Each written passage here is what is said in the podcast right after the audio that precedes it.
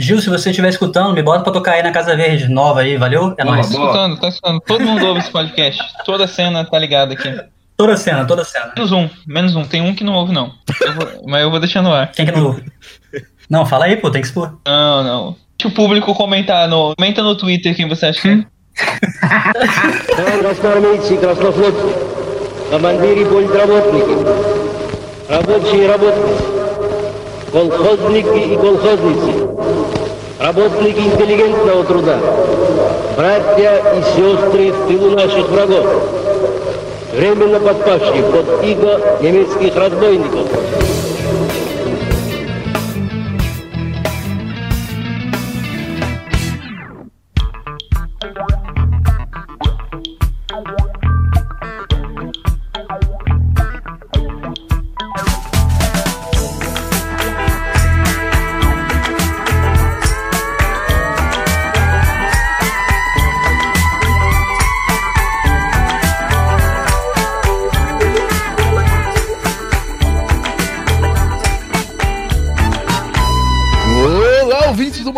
Eu sou Estevão de Paula, criador e organizador do Manifesto. Fala, Manifestors. Aqui é o Enzo, criador e organizador do Manifesto. E hoje a gente vai entrevistar o Thiago Martins e aqueles caras. Mais uma entrevista aqui das bandas da cena, as bandas que participaram é, tanto da primeira quanto da segunda edição do festival Manifesto. É, e a gente tá aqui hoje com o Thiago, Murilo e Matheus. E aí, boa noite, gente, beleza? Opa, boa noite aí. Boa noite. Show. Então, hoje, assim como a maior parte das nossas entrevistas, a gente tem umas perguntas aqui que a gente separou. é, umas perguntas que o pessoal mandou pra vocês no Twitter. E, enfim, ah, a maior parte das perguntas estão, obviamente, direcionadas ao Thiago, porque né, é o projeto dele, mas É o Rockstar. perguntas sobre vocês também. Enfim, é, então a gente vai começar aqui para vocês irem aquecendo já com uma perguntinha bem simples, bem básica, que é o que é que é música para vocês? Básico. Filosofia. Pergunta aberta? Hum. Tá, eu vou. Mano, perguntas difíceis, né, de, de começo. Eu vou tentar. Cara, assim, se eu tivesse que tentar explicar o que que é música, mano, pra mim, música é muito relacionada com memória afetiva, bota fé. Tipo, eu acho que é uma coisa que entrou na minha vida desde que eu era criança, né? Então, eu relaciono muito com, com memórias e, e como que ela cria memórias pras pessoas, sacou? Eu escuto música assim, pelo menos, entendeu? Eu vou escutando e vou, tipo, pensando em épocas da minha vida e coisas assim. E, e é isso, eu acho, pra mim, sabe? É muito, muito isso. Cadê, Matheus? Fala aí você. Nossa, eu, eu tô tentando pensar aqui. É, Cara, eu acho que música é uma ferramenta pra você, sei lá, se sentir além. Tô, vou um momento fisolofado aqui, né? É, sei lá, quando eu escuto música é um é um momento pra mim onde eu posso me desligar de qualquer outra coisa, sabe? E só prestar atenção no que tá rolando, nos detalhes. E tem, tem a, a, a questão que o Thiago colocou, né, envolvendo memória afetiva, mas eu acho que além disso, é um é um álibi pra você sair da, da, da sua vida real assim, e só viajar no que você tá escutando. Fora isso, eu não sei o que dizer, porque, sei lá, escuto tanta coisa. E você, Murilo? Bom, pra mim, eu acho que música, cara, é. É uma maneira de um. Do, do, do, indivíduo, do indivíduo dem- demonstrar, sei lá, tanto a sua cultura quanto a. Tanto uma maneira de se conectar com você mesmo, sabe? Ou então com o que tá ao seu redor, sacou? Através do som, entendeu? Uma linguagem, né? É mal- muito complexo, na verdade. Não, não- É. a gente não pegou, pegou meio desprevenido, mas sei lá, ainda dá pra. Se pá que é meio uma linguagem, na verdade, né? Se você parar pra pensar. Tipo, É, É, é, uma tipo, linguagem. é uma é, linguagem. o, é a, a de- descrição básica seria essa, né? Tipo, a definição básica, tipo, que é um tipo de linguagem, né?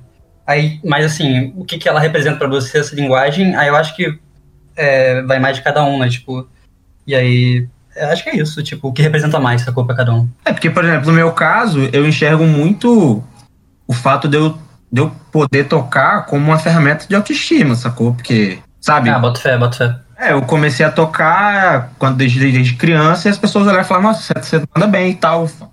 Caramba. Uhum. Se o pessoal tá falando comigo, que eu mando bem, bora continuar nisso daí. Sacou? É meio. Não, bota fé. Como que então a música entrou na vida de vocês? Como que a música entrou na vida? Putz, eu. Eu acho que. Eu acho que comigo eh, eu tive uma sorte gigantesca de ter dois pais que se amarravam muito em música, sabe? E isso não acontece muito com, com a maioria das pessoas que eu, sei lá, que eu troquei ideia sobre como que entrou na vida das pessoas. Mas eu tive essa sorte e meu pai e minha mãe colecionavam discos, colecionavam, começaram a colecionar CDs depois, na década de 90. É, e aí eles foram me introduzindo ao tipo de música que eles mais gostavam, né? Meu pai era, era projeiro, ele escutava. é, mano. Ele Essa escutava doença. muito, muito Gênesis, muito Marília Graças a Deus. muito. É, que mais que ele escutava muito? Supertramp, sei lá, umas coisas assim, sabe? É, a minha mãe era do MPB. Ela escutava muito samba, muito. muita bossa. E aí eu, eu fui. Sei lá, mano, desde, desde criança eles foram botando coisa pra eu escutar como se fosse o experimento deles, assim, sacou?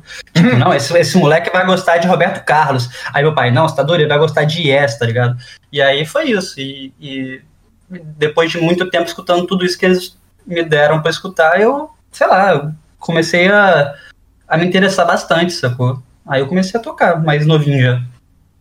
Cara, no, no meu caso e do Murilo, por a gente ser irmão, Foi quase a mesma coisa. é, é basicamente as mesmas influências, né? Que giram em torno do meu pai. A nossa mãe, ela gosta de música, mas ela, ela é mais limitada no quesito que ela gosta de ouvir. Então, quem meio que foi nosso tutor, por assim dizer, foi nosso pai. Desde novo, a gente convive aqui em casa com ele ouvindo é, The Police, ah, New Order, The Cure, tem Led Zeppelin, sabe? Muito variado. Meu pai sempre ouviu muito rock, mas também sempre ouviu muita música brasileira, mas mais voltado pro rock, né? Agora, no meu caso, na música, enquanto aprender a tocar um instrumento, eu lembro até hoje, eu tenho uma memória certinha de quando eu tava brincando na minha casa, eu devia ter um, por volta de uns 6, 7 anos de idade. Aí eu inventei de mexer na pilha de CD do meu pai e achei um CD do Rush, bicho. Era um disco assim, nem é um disco conhecido dos caras, é um disco dos anos 90, o Counterparts. Counterparts, mó bom, velho. É, é, aí eu, sei lá, eu vi a capa azulzona com o parafuso, eu botei na caixa de som do meu pai, e a primeira música ela começa com uma virada de bateria, tá ligado? Eu coloquei aquele o som alto, bicho. Sabe, mind blowing? Foi meio que isso na minha cabeça. Eu com seis anos de idade fiquei, caralho, moleque, que negócio é esse que tá acontecendo aqui? Aí eu pedi pro meu pai pra me botar na aula de bateria. Na semana seguinte eu tava tocando com professor. Saudades do Neil. É, pois é. É, é. Tristeza. Mano, esse negócio de tocar, de começar a tocar, velho, eu esqueci de falar. Comigo foi foi difícil, na verdade, mano. Eu gostava muito de escutar, eu era muito rato de, de ficar vendo- ouvindo CDs junto com meu pai e com minha mãe. Mas eu não queria tocar, não, mano. Tipo, eu demorou um pouco, na verdade. O que aconteceu foi que acho que quando eu tinha sete, por aí. Ah, a minha mãe, ela percebeu que eu gostava muito de música. Ela falou assim, mano, esse moleque vai tocar, velho. Aí ela me botou pra fazer aula de teclado. Foi a primeira tentativa, né? E eu odiei, eu odiei com todas as minhas forças. Eu não conseguia, eu fazia pirraça na época, fingi que eu tava gripado com febre pra não ter que fazer aula. Nossa, velho, era difícil. E aí, Que otário. né, tá ligado? Criança, aquela que faz, que faz drama, que faz pirraça, aconteceu, velho. Peneia. E aí aconteceu foi que a minha avó depois me deu um violão pequenininho de presente de aniversário, quando eu fiz oito. Eu acho. Eu- Era quando eu fiz oito, não sei. E aí eu peguei o violão, achei meio mais interessante, comecei a gastar nele sozinho, sem tocar nada, nada fazia sentido o que eu tava fazendo ali. E. E aí eu que pedi pra entrar na aula de. de violão. Mas eu só fui gostar mesmo daquilo depois do- de uma primeira apresentação que teve, sacou? Tipo, na escola tinha umas apresentações que tinha que fazer de vez em quando, tipo uns recital assim. Aí eu toquei uma música lá e as pessoas aplaudiram. Eu fiquei tipo, pô, legal. legal isso. Aí eu, aí eu comecei a gostar, e eu fui, não parei mais de tocar, eu fui emendando instrumento um no outro, sacou? E foi isso aí. Bom, eu acho que quanto, quanto a minha iniciação musical, assim, foi tipo. é, quando o Matheus começou a embicar nesse, nesse universo musical aí, é, e ele começou a fazer aula e tal, meu pai também, que foi a pessoa que mais apoiou a gente, Apoia até hoje. É, apoia até hoje, inclusive. é, sugeriu que eu fizesse também alguma coisa. E aí, a- o primeiro instrumento que eu comecei a fazer foi violão, e acho que foi o mesmo caso do, do, do Thiago aí. Eu não gostava, eu, não- eu não sei se chegava a fazer pirraça, mas, Não, mas, Mas era eu- chato. mas eu não gostava, eu achava também chato. fazia eu, me, ele. eu me sentia meio forçado, tá ligado? A fazer. Aí a gente tentou trocar de instrumento, e logo depois foi o teclado, e eu comecei a, a sei lá, interessar mais, vamos dizer assim.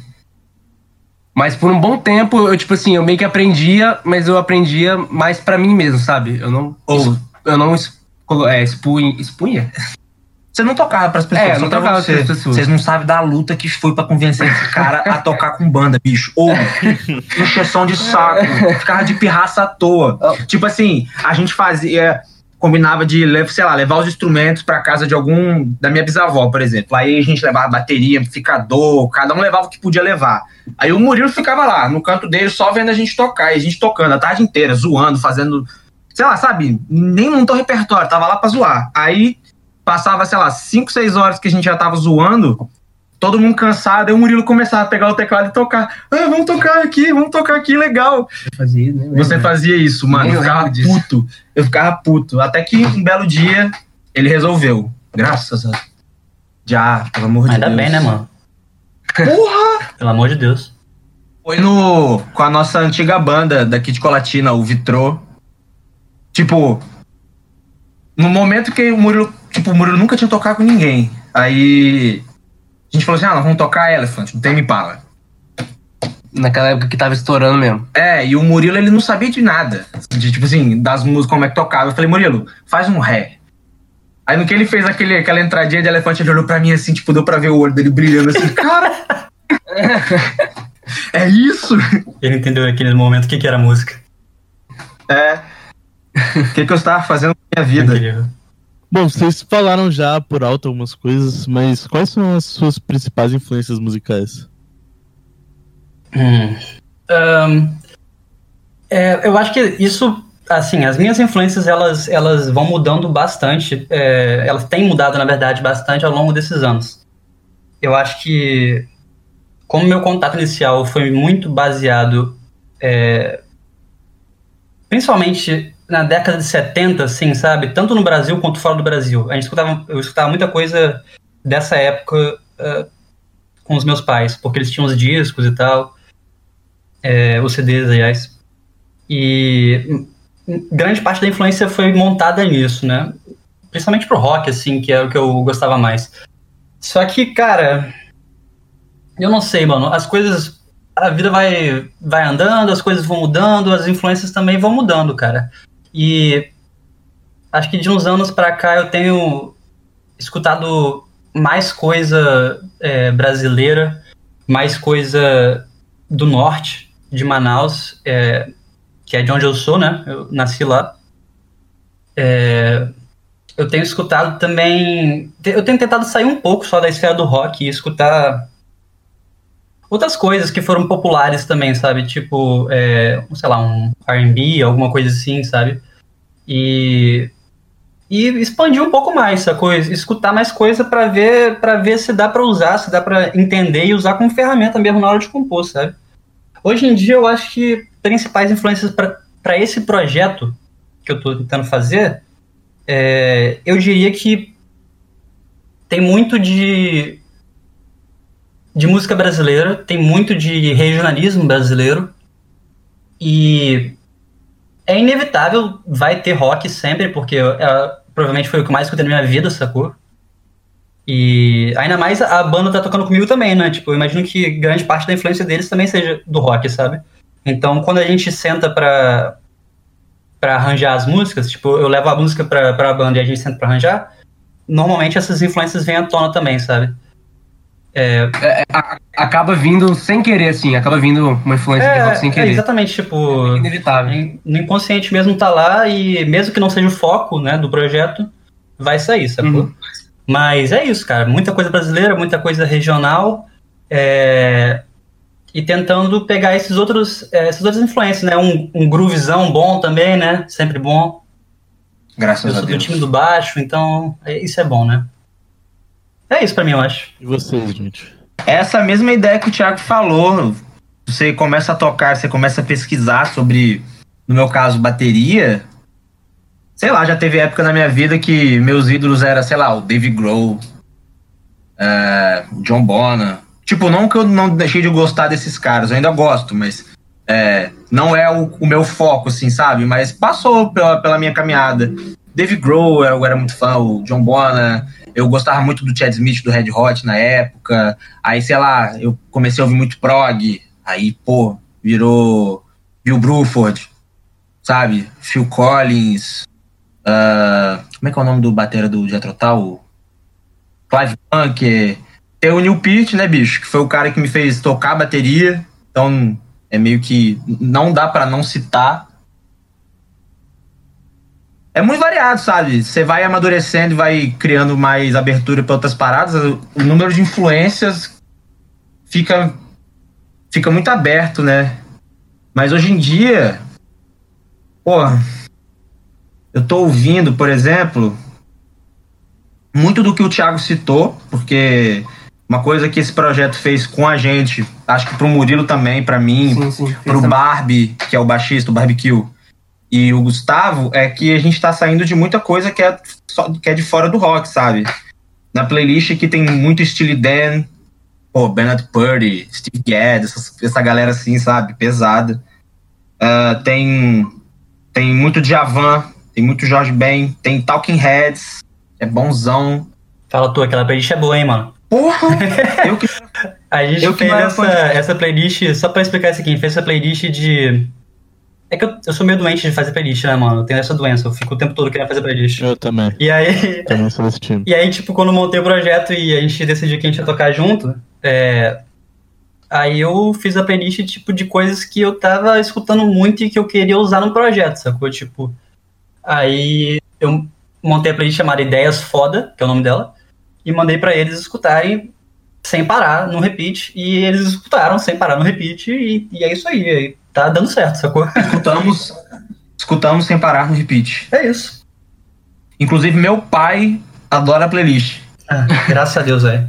Um abraço pro seu pai. Ah, sei lá, bicho. É muita coisa dá pra pensar assim, mas de primeira é John Bonham, eu falo. Sabe? Eu, o próprio Gustavo até já zoou me chamando, assim, sabe? Ele falou, caralho, mano, sua pegada tocando é igual a dele. Aí eu olhei assim, todo. Sério? Putz, tocou no meu íntimo. e você, Murilo? Bom, eu acho que quanto às minhas influências, Trilha sonora de jogo. também.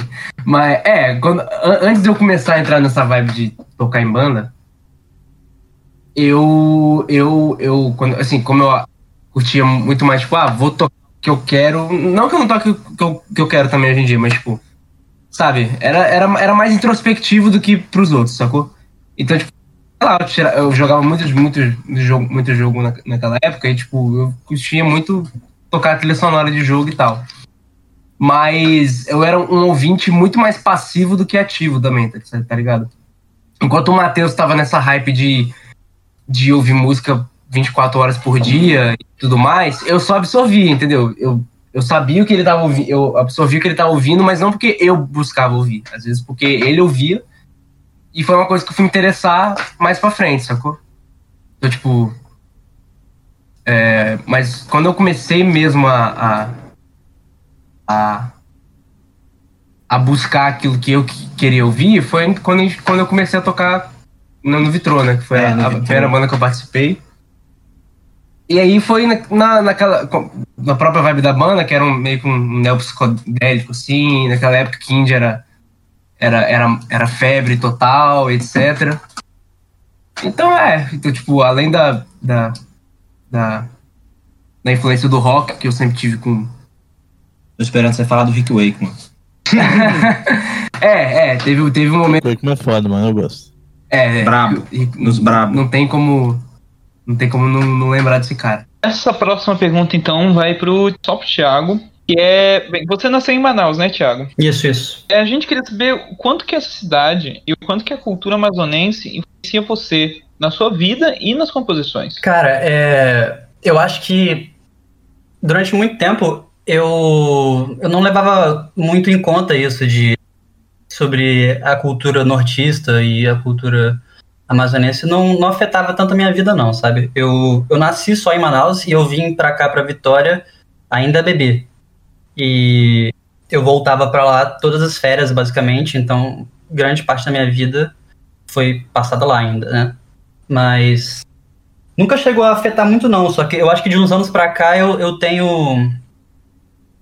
Eu tenho buscado mais, sacou? Eu tenho é, tentado buscar um- um- uma coisa de pertencimento de novo é, lá, lá de Manaus. E isso tem influenciado bastante, na verdade, nas minhas composições atuais. Eu acho que, é, por exemplo, das quatro músicas é, novas que a gente apresentou, nos únicos dois shows que pudemos fazer foram do Manifesto e depois um que teve no Black Box, é, eu, do Festival Peixe Boi. Eu acho que das quatro músicas novas, é, acho que três eu citava, eu falava sobre Manaus, eu- eram assuntos que, que tinham a ver com, com Manaus? Com, com Amazonas. Então, tem sido, tem sido algo importante para mim esse processo de, de tentar é, meio que, sei lá, voltar um pouco é, a atenção para as origens, assim, sabe? Tipo, para minha família mesmo. E, e tem sido muito importante, tem sido muito bom, na verdade, esse processo, eu acho. É, eu acho que musicalmente falando, eu ainda tô aprendendo muito, sabe? A música do norte é muito rica, mano. Tem muita coisa, cara. Sim. E eu tô num processo de aprendizado ainda que vai demorar, sabe? Porque eu não tô lá pra aprender. Eu tenho que aprender daqui, sabe? E vai demorar, mas, mas eu tô aí nessa, nesse caminho aí, sacou? Só um adendo aqui, a banda inteira, na verdade, tá aprendendo a... É, eu tô forçando os caras a aprender carimbó, velho. Não, mas é, tipo, tá maneiro, sabe? Você se sente desafiado. Eu sei que a pergunta foi diretamente pro Thiago, mas eu tô dando um comentário aqui. Tá sendo desafiador pra, pra gente, enquanto músico, sabe? Ter que Irado, desenvolver irado, velho. outras. outros. expor sua personalidade em outros ritmos, sabe? Ainda mais que o nicho de música que, que é apresentado pra gente, principalmente aqui no, no, no Sudeste, né, do país, é um nicho, tipo. Sabe, o re, meio, meio que o resto do país não, parece que não, não. Sabe, a gente não tem. A maioria das pessoas, pelo menos, não tem conhecimento disso. Então, pra gente buscar esse tipo de cultura, tipo, em outro lugar, em outro ambiente, é, é, é bem É, complicado. fica bem difícil. complicado. Tem que ser alguém levando mesmo, se pá. Mas é isso aí. Dá uma sensação, dá uma sensação de frescor, sabe? Que você tá ganhando XP. Caralho. As analogias. Nerd feelings. E quais são as principais diferenças culturais que te marcam entre Vitória e Manaus? Uma uma coisa que eu acho engraçada é que, tipo assim, Manaus, ela é uma cidade grande, muito grande. Ela é bem maior do que Vitória. Mas, em vários aspectos, por Vitória estar no Sudeste, as coisas chegam primeiro aqui. Então, é, como é que eu vou explicar isso? Eu acho que Vitória é uma cidade. É uma cidade pequena, mas, mas que, tipo, que consegue sei lá, ter mais acesso às coisas do que lá, sacou? Tipo, lá, apesar de ser gigantesco, é... mano, demorou, velho, pra, tipo, ter algumas coisas meio que a gente considera básicas. Tipo assim, apareceu um, um, sei lá, um Burger King em Manaus. Mano, demorou, velho, demorou muito, velho, sacou? Tipo, pro, pro acesso, tipo, a certas, é... sei lá, tecnologias e coisas assim também, sabe? Tipo, as coisas demoram um pouco lá. Só que Manaus, cara, eu acho que tem uma coisa que não tem no Espírito Santo. O Amazonas tem uma coisa que não tem no Espírito Santo que é. Pelo menos eu sinto isso, sabe? Eles se amarram muito na cultura deles, mano. Tipo, eles, eles gostam muito, sabe? Tipo, eles são nortistas mesmo, sacou? Tipo assim, pelo menos a maioria que eu conheci lá, sacou? Obviamente tem vários caboclos que fica, tipo, ah, que- querendo fingir que é branco e querendo fingir que é americano, tá ligado? Tipo, rola muito, obviamente. Mas a maioria que eu tive contato não é assim, sabe? Eles, eles sentem orgulho do estado deles, entendeu? Tipo, e no Espírito Santo eu. Eu não sei, eu não sinto muito isso das pessoas, entendeu? Eu acho que. Eu acho que lá, por, e por lá eles valorizarem mais, talvez, a cultura, eles consigam transmitir melhor a cultura, sabe? Tipo, tem muita coisa aqui no Espírito Santo que eu vejo que, que tem uma galera aí batalhando pra, tipo, não morrer, sacou? Tipo, pra tentar manter vivo, entendeu? Tipo, umas tradições culturais. É, musicalmente falando, assim, sei lá, por exemplo, Congo, sacou? Tipo, pô, é mó difícil, mano. É, tem uma galera que tá, tá batalhando aí pra tentar manter vivo os bagulhos, sacou? Só que. A Let's tá tentando puxar umas paradas Porra, aí. com certeza, velho. Eu troquei uma ideia com a Let's, velho. É... Na primeira vez que eu fui trocar uma ideia com ela foi no dia que a gente foi fazer a entrevista no, na Rádio Bandejão, é, falando sobre o manifesto. Tá. Uhum. Exatamente. Um pouco antes de, da entrevista, eu troquei uma ideia com ela, a gente chegou lá antes, sacou? Aí ela me perguntou e tal, tipo, sobre. é, essa mesma pergunta sobre diferenças e tal, tipo, de Manaus e daqui. Eu falei isso pra ela, velho. Tipo, cara, eu acho que lá eles conseguem manter a cultura viva com maior facilidade, mano. Tipo, eles, eles encarnam mesmo aquilo, sacou? Tipo, aqui eu não vejo tanto isso, entendeu? Let's tá aí lutando, tá fazendo o trampo dela, mas não é muita gente que. Eu não vejo, pelo menos, sabe? Acho que essa é a principal diferença que eu acho. Que eu sinto, sabe? Se for falar de diferenças específicas na cultura, mano, aí tem muita coisa, mano. Gastronomia, música, é, dança, toda. Tudo, tudo na arte vai, vai mudar muito, sacou? Tipo, e eu não sou um especialista pra falar sobre isso, não, eu acho. Tipo, é muita coisa, mano. Mas a comida de lá é melhor. É bem melhor. E, Thiago, você tem vontade de voltar pra lá? Olha, eu. Eu tenho vontade, mas eu acho que morar lá, é, comparando com a vida que, que os meus pais conseguiram montar aqui pra eles e, consequentemente, pra mim, vai ser difícil de eu morar lá em Manaus agora, sabe? Tipo, vai, vai ser meio incerto. A minha família lá, ela, ela sempre passou por muitas dificuldades, sacou? Tipo, financeiras. E eu não posso chegar lá pra depender de ninguém e, tipo. E eu gostaria muito de poder trabalhar com música, entendeu? Tipo, viver disso. Então, eu sei que esse processo de mudança, assim, eu ia acabar precisando de ajuda nesse processo, porque é tenso, viver de música é difícil. E eu não vejo como algo possível nesse momento, assim, da minha vida, morar lá agora, sabe? Eu, eu, vou, eu tento voltar pra lá sempre que dá, sabe? Tipo, passar semanas, meses e tal, mas mas eu acho que por enquanto essa ideia de morar lá não tá não tá rolando. Então, você, você já falou em outras entrevistas, inclusive nessa entrevista que você tava falando aí do, do manifesto que a gente foi lá no Bandejão, que você já toca e participa da cena desde quando você tinha 16 anos. Como é que foi essa jornada de lá até aqui? De quais bandas você já participou? Cara, é doideira isso, porque vai completar 10 anos, né, mano? Daqui a pouco. que coisa absurda. Eu. Então, eu comecei. Eu comecei a tocar, cara, era. Eu tava. O quê? No primeiro ano do ensino médio. E eu montei uma banda com os meus amigos de escola, mano. Tipo assim. A gente foi brincando mesmo, tocando na, na escola e a gente não, não tinha outra banda na, na, escola na época, né? A gente falou, mano, vamos montar uma banda aqui, velho. E, e é isso aí, entendeu? Tipo, fazer uns, uns shows, sei lá, vai que a galera aparece, né? Mano, a galera apareceu, sacou? Tipo, deu uma galera e, e, tipo. Rolou tipo um hypezinho na época, sabe? E isso motivou a gente a querer realmente fazer. É, fazer uma banda na moral, sacou? Tipo, e, e gravar as coisas e, e tentar se inserir na cena. Aí o que aconteceu? É, essa minha primeira banda, o nome dela é Harmônica. A gente esteve ativo. É, Harmônica é o nome dela. Numa mesa de, de sei lá, de uma lanchonete, o Matheus falou assim: acho que o nome tem que ser Harmônica. Aí, por quê? Ah, harmonia dos, das influências e tal. É, beleza. Aí Harmônica, foi isso. E. Matheus, no caso, não sou eu. Ah, né? desculpa, não. É Matheus Tibério. Matheus Tibério, guitarrista da Harmônica. É, acho que é o meu amigo talvez mais antigo. Sei lá, acho que eu conheci ele na creche ainda. E. E aí a gente fez essa banda e a gente tocou nela. É, foi dos meus 16 até os meus 21 anos, eu acho. Algo assim. E a gente gravou as músicas, a gente fez um EP. É, na época nem existia esse troço de colocar no Spotify, né? A gente colocou no SoundCloud. É, essa época que a gente gravou as coisas, eu lembro que o André, o André Pran tava gravando o primeiro EP dele, velho. O EP Vão, sacou? Vão. Exatamente, mano. E aí, tipo, a gente botou no SoundCloud, na época aí também botou no SoundCloud, sacou? Aí a gente tinha uma música, mano. Isso é engraçado, velho. A gente tinha uma música é, chamada Contos de Johnny, que era, tipo, a música mais famosinha, assim, que a gente tinha. Era um rock pop, mano, a nossa música, sacou? Ainda É. tem isso? Mano, tá lá no SoundCloud, velho. Eu posso depois mandar o link aí pra vocês, velho. Era um pop rockzão, assim, é, daquele tipo que toca em malhação, se bobear, sacou? Mano, é sério, velho.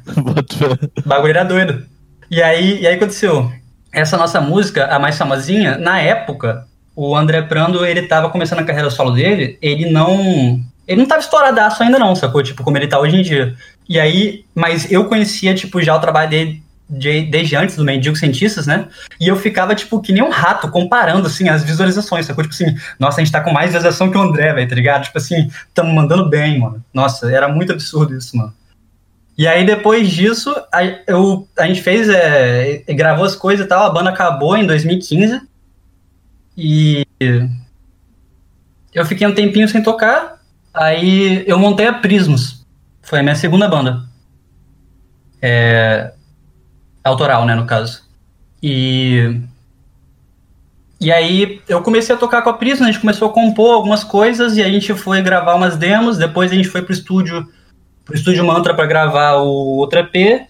E cara, a gente é, tentou tocar naquela época, tipo, fazer alguns shows, mas, mas a faculdade tava me espancando, mano. Não teve como eu focar nisso aí, não.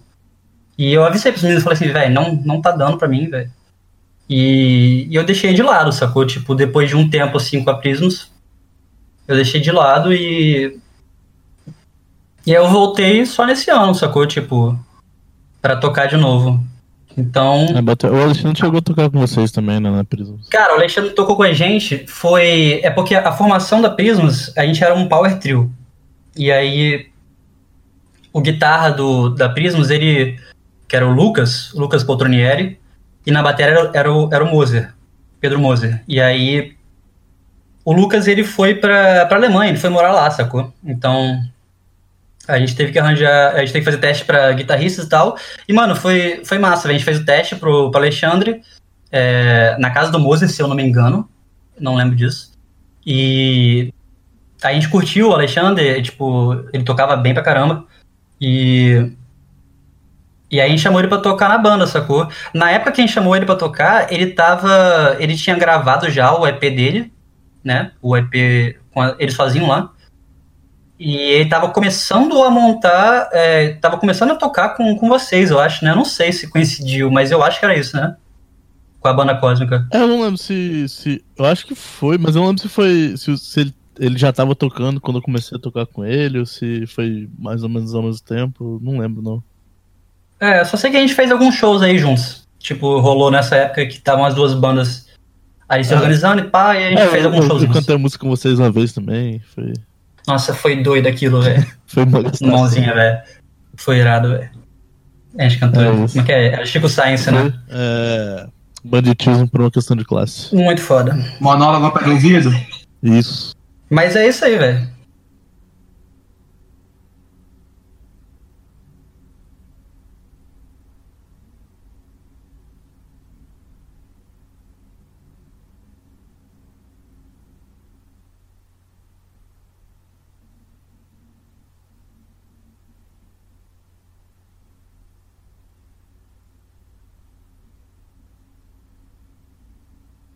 A, a Prismas era uma banda bastante influenciada por indie rock e rock psicodélico. Sonoridades que ainda ecoam de certa maneira no seu som solo. O que mudou de lá pra cá e o que você tenta imprimir na sua sonoridade agora? É, olha, eu acho que naquela época que eu tava tocando na Prismas, era, era uma época que meio que o indie tava, tipo, ainda naquele hype gigantesco e tal.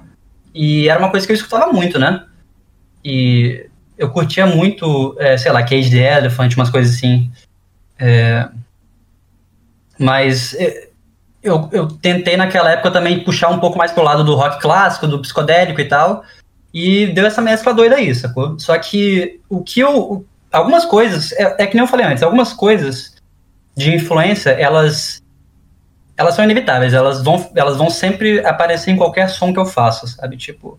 E uma delas é esse. É, é puxando mais pra esse, pra esse rock clássico, pra psicodelia e tal. Tipo, eu acho que vai acabar saindo alguma coisa ou outra, tipo, nessa linha, entendeu? Tipo, é, mas você me perguntou o que, que mudou a sonoridade de lá pra cá? Foi isso? O que, que mudou de lá pra cá? Que você, o que, que você tenta imprimir na sua sonoridade agora? Ah, bota fé. Cara, eu acho que o que mudou, a, a principal mudança é que é um projeto solo. Tipo, e isso muda muita coisa criativamente falando, né? Porque eu quando eu tava. Eu sempre estive em bandas, né? E, tipo, na banda, você faz parte do processo criativo da banda, você compôs junto, Botafé, tipo. É, todo mundo participa e todo mundo cria junto o, o som.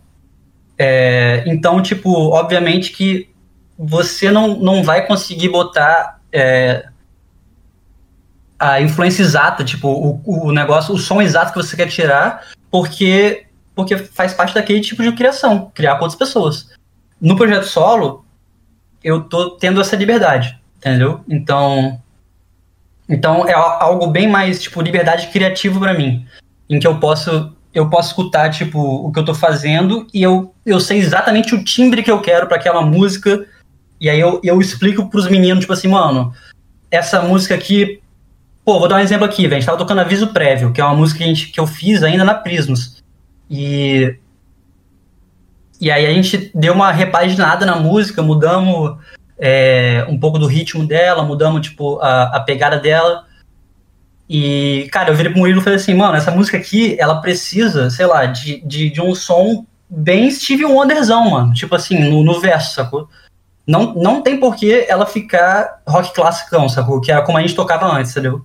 Tipo, não faz muito sentido para pro que eu tô tocando agora essa música continuar na pegada do rock clássicozão.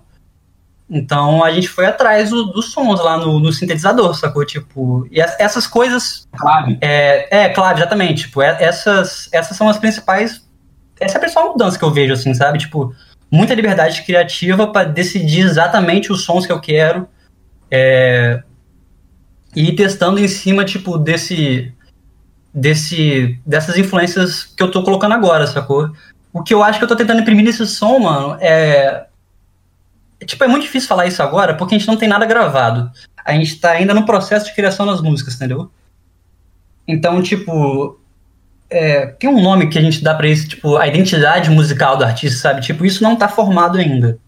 É, eu não consegui formar ainda esse, essa identidade musical porque a gente começou a tocar, fizemos dois shows e aí teve o coronavírus, beleza.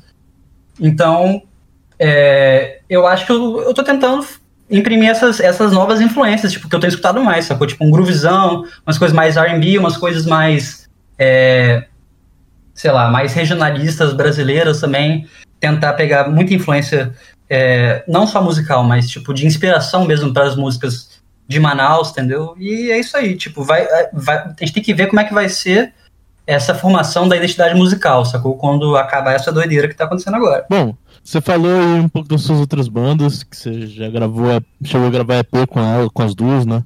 É, você tocava baixo nas duas bandas? Cara, não, é... é...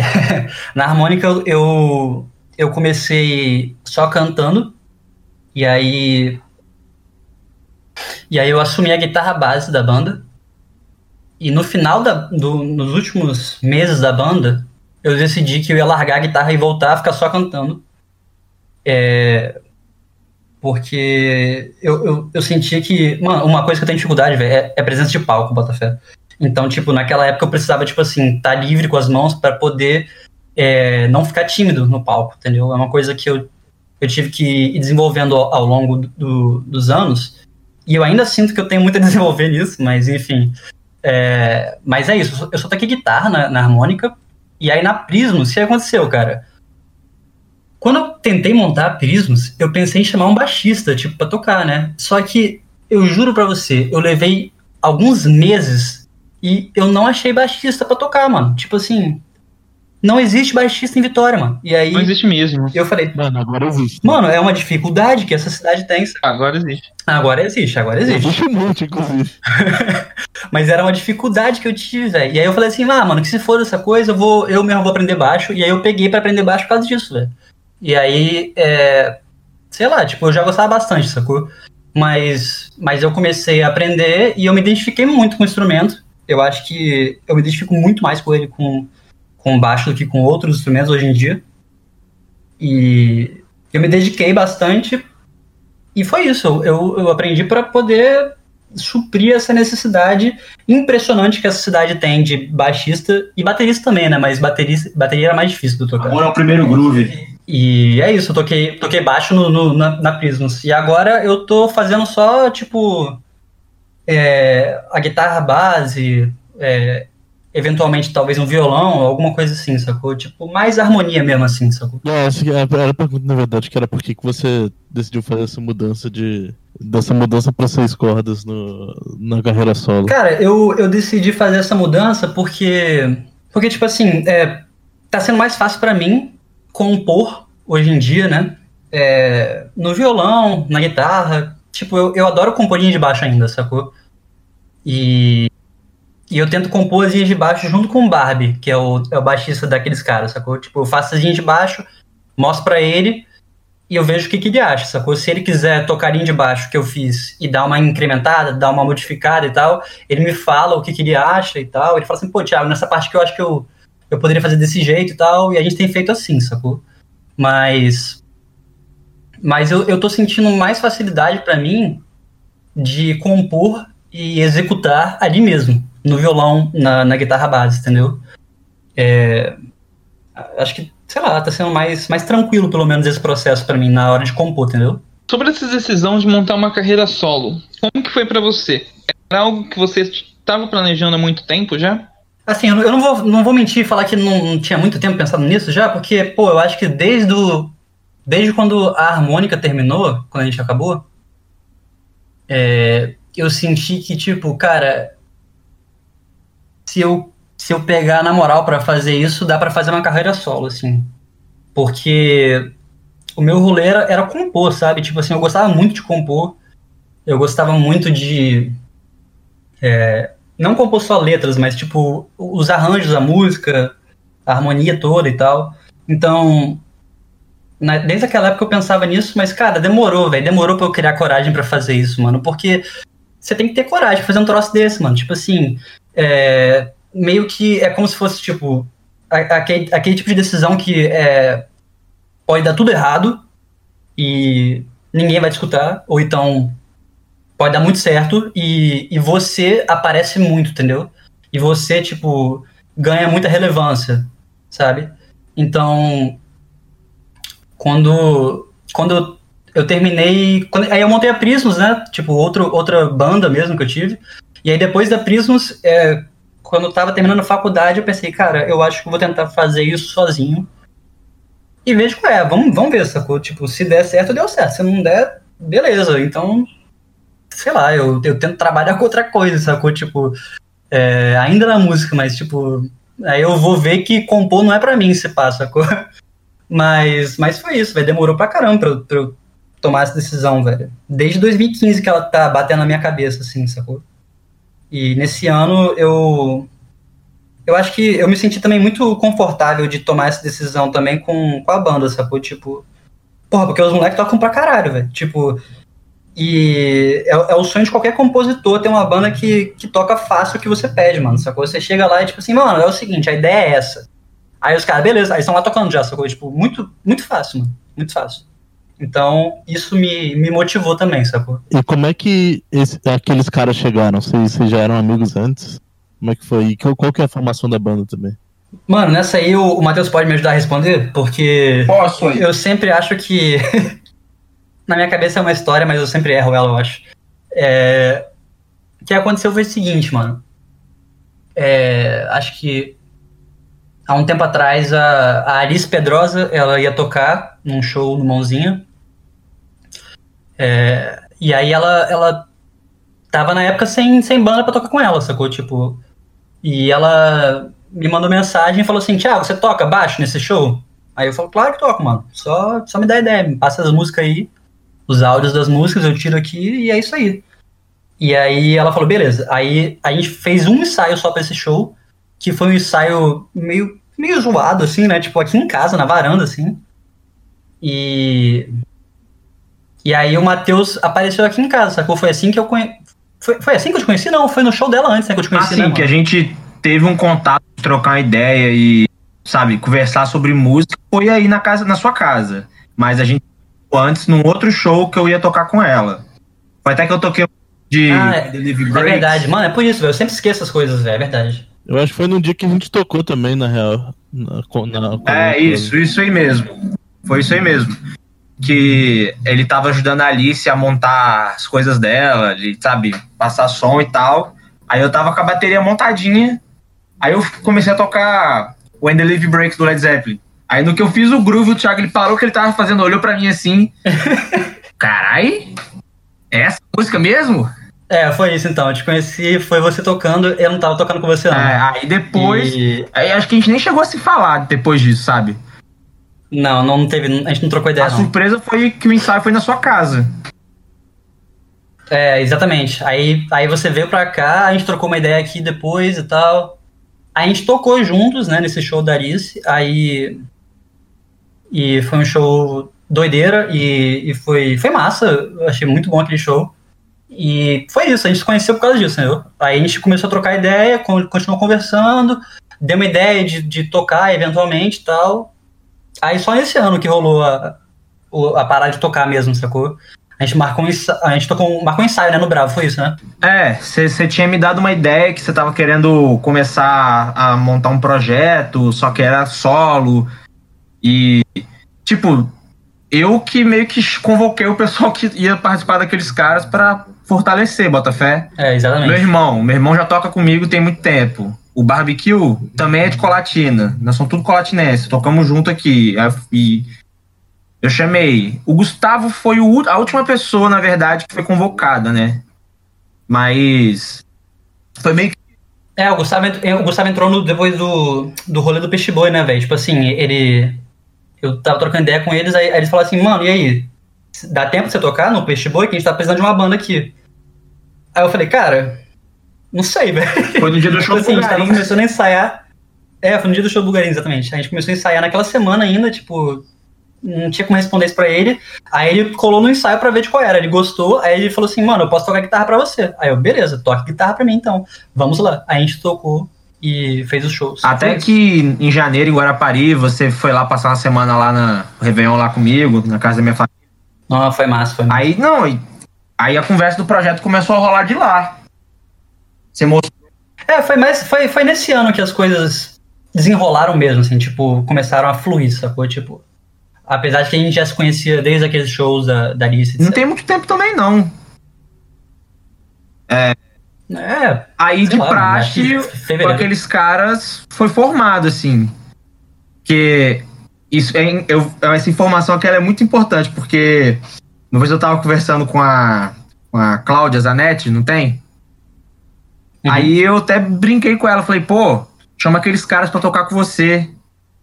Que a banda é uma banda de apoio, né? Não é, tipo, unicamente a banda que toca com o Thiago, sacou?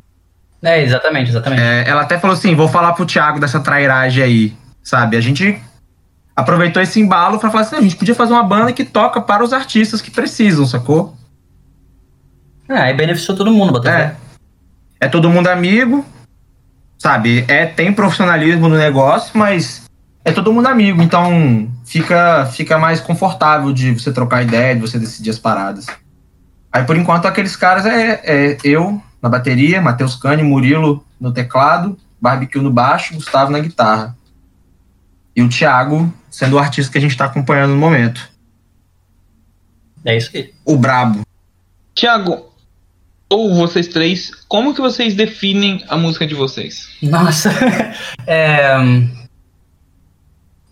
Cara, hum, então, muito, muito sincero, é, eu acho que. Eu acho que, tipo assim, a gente teve pouquíssimo tempo nesse ano pra, para ensaiar e, tipo, para fazer os shows e. É, tipo assim, quando a gente realmente decidiu fazer parte, tipo, e, e começar a tocar, e, e, aí eu mandei mensagem pra você e falei assim, mano, tocar no manifesto, ideia certa, por favor. Aí ele, beleza. Aí as coisas começaram a acontecer, a gente teve o mês de fevereiro para ensaiar, tipo, e foi o mês do carnaval, então menos que um mês para ensaiar. E as músicas elas não progrediram desde então porque a gente está isolado na quarentena. Então, tipo, se eu tivesse que definir hoje em dia o que, que é o som, eu acho que eu falaria, velho, é, é uma mistura de, de música brasileira com, com rock, velho. Tipo, é o que parece quando você escuta, eu acho, sabe? Regionalidades. Tipo, tem muito de regionalidade. Tipo assim, é, é uma música brasileira puxada pra regionalidade, sacou? Tipo. Mas eu acho que hoje em dia não tem muito como é, identificar além disso, não, sacou? Tem que ficar meio genéricozão hoje em dia, sacou? Por enquanto. E como é que rola o seu processo criativo? Pô, é.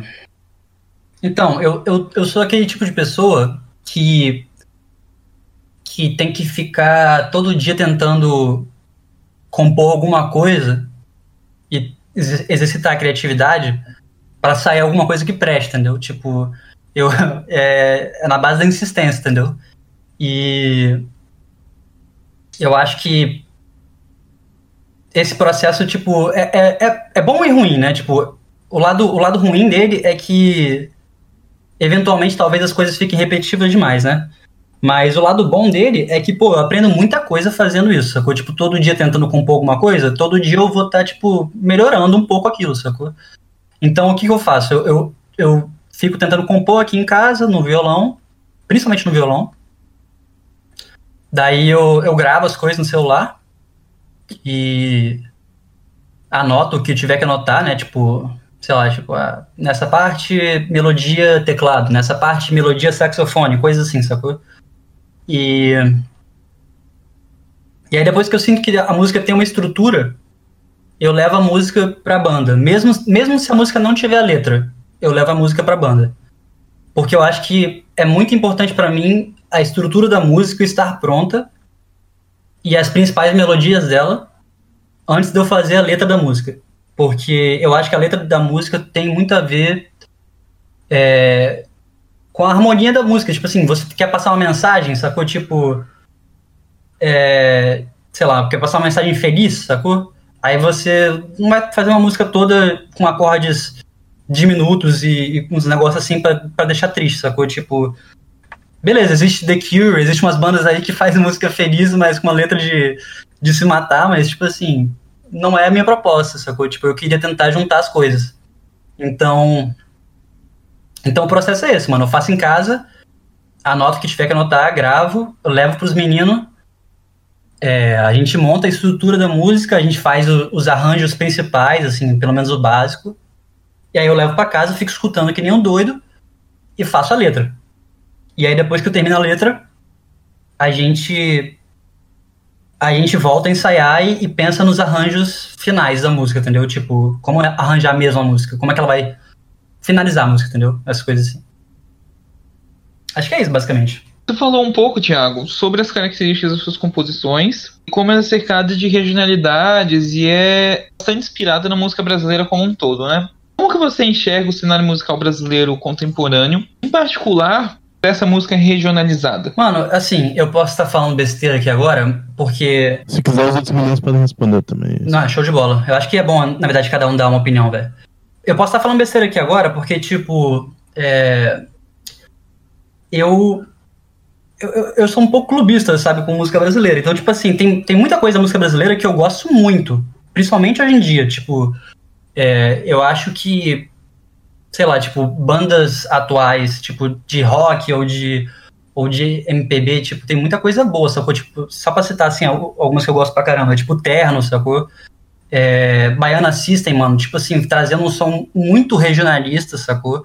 E fazendo isso é, dar certo no Brasil todo, entendeu? Isso é, isso é incrível, entendeu? É, eu acho que hoje em dia, com esse troço de plataformas digitais, de, de amplo acesso à música, é, essas músicas um pouco mais regionais, é, elas têm ganhado tem ganhado mais espaço, entendeu? E eu acho que isso é muito importante para o Brasil, para que o Brasil é, evolua musicalmente, entendeu? Tipo, se utilize das ferramentas que a gente tem aqui dentro para poder evoluir, sacou? É, para que surjam novas é, novas vertentes, novas, novas, novos cenários musicais, sabe? Tipo essas coisas assim, é muito importante, mano. Que a gente dê uma olhada nas ferramentas que a gente tem aqui dentro. E, e eu gosto pra caramba do que a gente tá vivendo hoje em dia na música brasileira, entendeu? Eu acho que eu acho que tem sido uma boa época pra gente tentar resgatar esses regionalismos. Tem sido Eu cheguei a comentar até isso com você, né, mano? Depois do show do, do, do Peixe Boi. Mais especificamente das bandas que, eu, que a gente tá enxergando em Vitória. Eu acho que com o momento político, social que nós estamos vivendo aqui no, no país, você meio que dá aquela, aquela abertura pra, pra galera que tem alguma, alguma coisa para falar, trazer é, o que ele tem do, do próprio país, sabe? Não, Claro, com relação ao que o Thiago enxerga da regionalidade de onde ele é, lá do norte e tal, das músicas. E eu percebo que aqui no, no, no, não sei no Brasil todo, porque é impossível ouvir tudo, mas tem uma tem um espírito de nacionalismo na música assim aparecendo, de que não, o Brasil é muito além de só o que a gente escuta, sei lá, dos Estados Unidos ou da Inglaterra ou anyway, sabe?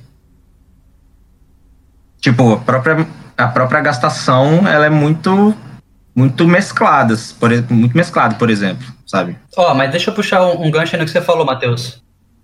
É, puxar só um gancho aqui, eu acho que isso que você falou é muito certo, velho. Tipo assim, época de muita instabilidade política, social, um monte de coisa rolando doida, velho. E os artistas. é, Obviamente, isso não é um- um- uma coisa, tipo assim, que tem que fazer, sacou? É é certo que ninguém pode falar o que, que tem que fazer o que, que não tem que fazer, entendeu? Mas é importante, pelo menos que uma parte dos artistas se voltem de novo pra raiz da música brasileira, sacou? Tipo, eu acho importante, sabe? Tipo, é, o, o sentimento de, de, de nacionalismo, ele tá muito deturpado hoje em dia, saca? Tipo, é um nacionalismo muito torto, mano. É um nacionalismo que a gente tá mirando pra fora do país, mano. Não existe esse tipo de nacionalismo, sacou? As coisas têm que ser, é, sei lá, resgatadas, mano, sacou? Tipo, e a gente resgata isso olhando pras raízes, entendeu? Tipo, então acho que tem tudo a ver, mano. E nesses momentos de instabilidade, a gente tem que dar uma olhada pra trás. Porque a gente é. Bom, é, agora falando um pouquinho das suas músicas, começando por Tucandeira. É, Tucandeira é um ritual bem famoso, né? é, de, de, de passagem. Pera, é um ritual de passagem. Indi... Caralho, tá, tá, essa pergunta tá escrito toda errada aqui. É, é um ritual indígena saturema. Satare... Pera aí. Caralho, eu vou começar a pergunta de novo. Tucandeira é um famigerado ritual indígena saterê maué de passagem da infância para a vida adulta, que consiste em vestir uma luva cheia de formigas tucandeiras e res- resistir por pelo menos 15 minutos. Como que a canção se relaciona ao ritual? Mano, então, doideira, né, velho? a, a tucandeira, na real, ela é a formiga que faz parte desse ritual, saca? É uma espécie de formiga que tem lá no, no norte. É uma formiga gigantesca, mano. E a picada dela dói que, meu Deus, é, tá ligado? Tipo assim, e te deixa com febre ainda, enfim. Doideira.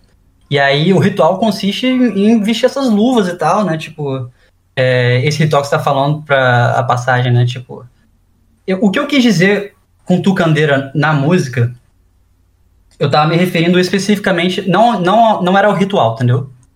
Eu tava querendo me referir ah, às coisas que que ainda me tocavam, tipo, da minha infância e de, das, da, da época que eu ia pra Manaus e as coisas assim, sacou? E a tucandeira foi uma, foi uma, foi uma formiga, mano, que eu, que eu morri de medo, velho, quando eu ia pra lá, velho. Tipo assim, quando eu era criança, eu, eu ficava morrendo de medo de, de, sei lá, ser picado por ela e ir parar no hospital porque eu levei uma picada de uma formiga, entendeu? Tipo, então tem muito a ver com o que eu falei de memória afetiva, mano. Tucandeira, pra mim, eu não, eu, não, eu não quero falar especificamente da formiga, mas eu quero falar de memória afetiva que eu tenho com, com a cidade natal, entendeu? Tipo, é, das coisas que ainda, que ainda me marcaram e que eu ainda me lembro muito, sacou? É, E para mim, então, ela, ela representa o norte, entendeu? A tucandeira é o norte. E não poderia ser outra coisa para mim, né? Tipo assim, uma formiga braba, tensa, forte pra caramba. E, tipo. E que deixa, né? Te deixa agoniado, né? Se ela, se ela chega em cima de você, né, mano? Então, tipo, a, a música Tucandeira eu falo sobre a saudade que eu sinto de Manaus, mas sobre o medo de, de não conseguir voltar para lá, mano. Tipo, de, de não conseguir, é, sei lá, morar lá, ou então, tipo, de, de não ser, de não me encaixar lá novamente, entendeu? Então a, a música é sobre, sobre isso, velho, sobre essas memórias afetivas. Tiago, Fantasmas. Uma sessão bastante interessante pelo meio da música, onde o clima é mais melancólico é quebrado por uma levada meio baião rock, né? Mais dançante e tal. Esse tipo de quebrada estão presentes também em menor ou maior escala nas outras músicas. Qual a importância para vocês esse tipo de mudança numa música, dessa dinâmica? É, eu acho que essas quebradas, essas mudanças nas músicas que a gente tem feito, elas elas vêm principalmente de influência do que eu escutava desde sempre, né? Tipo, progressivo, essas coisas assim, entendeu? É, eu acho que elas são importantes porque elas ajudam na narrativa da música. Eu não sei explicar isso tão bem. E pode soar estranho, mas. Mas para mim, cada música ela tem uma narrativa, sacou? Tipo, mesmo que não seja na, na forma da letra dela. Mas a música quer dizer alguma coisa com o instrumental dela também, entendeu? Então. Eu acho que quando a gente pensa nessas quebras, nessas mudanças bruscas, nessas é, progressões que a música vem fazendo, é para auxiliar numa ideia que a gente tem de, de narrativa de, de cada uma delas, individualmente, entendeu? Eu acho muito importante isso. Tipo assim, quando eu tô compondo uma música, é, eu, na hora de compor a estrutura dela, pelo menos, eu faço parte A, parte B, parte C, etc, né? É o que a maioria das pessoas faz. Mas aí, é, quando... Eu vou dar exemplo de outra música agora. Você deu exemplo de Fantasmas, né? Que a gente vira um baiãozão do nada. Mas eu vou dar exemplo de outra música. Em Aviso Prévio, é uma música que que eu não consegui enviar a gravação para vocês, desculpa, porque a gente não não tocou no, no estúdio ela e gravou.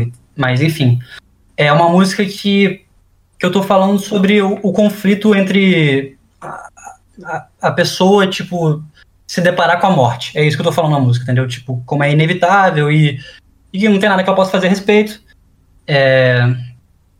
Mas aí na metade da música, a música muda completamente. Tipo, ela tava numa vibe bem bem pegada antes, retona assim e tal. Shuffle. É, é, shuffle, exatamente. E aí ela, ela muda pra uma, pra uma pegada mais, tipo, meio jazzão assim, meio com uma linha de baixo andante. E, e esse instrumental para mim ele é importante porque ele, nessa parte da música, eu começo a falar sobre a morte vindo, entendeu?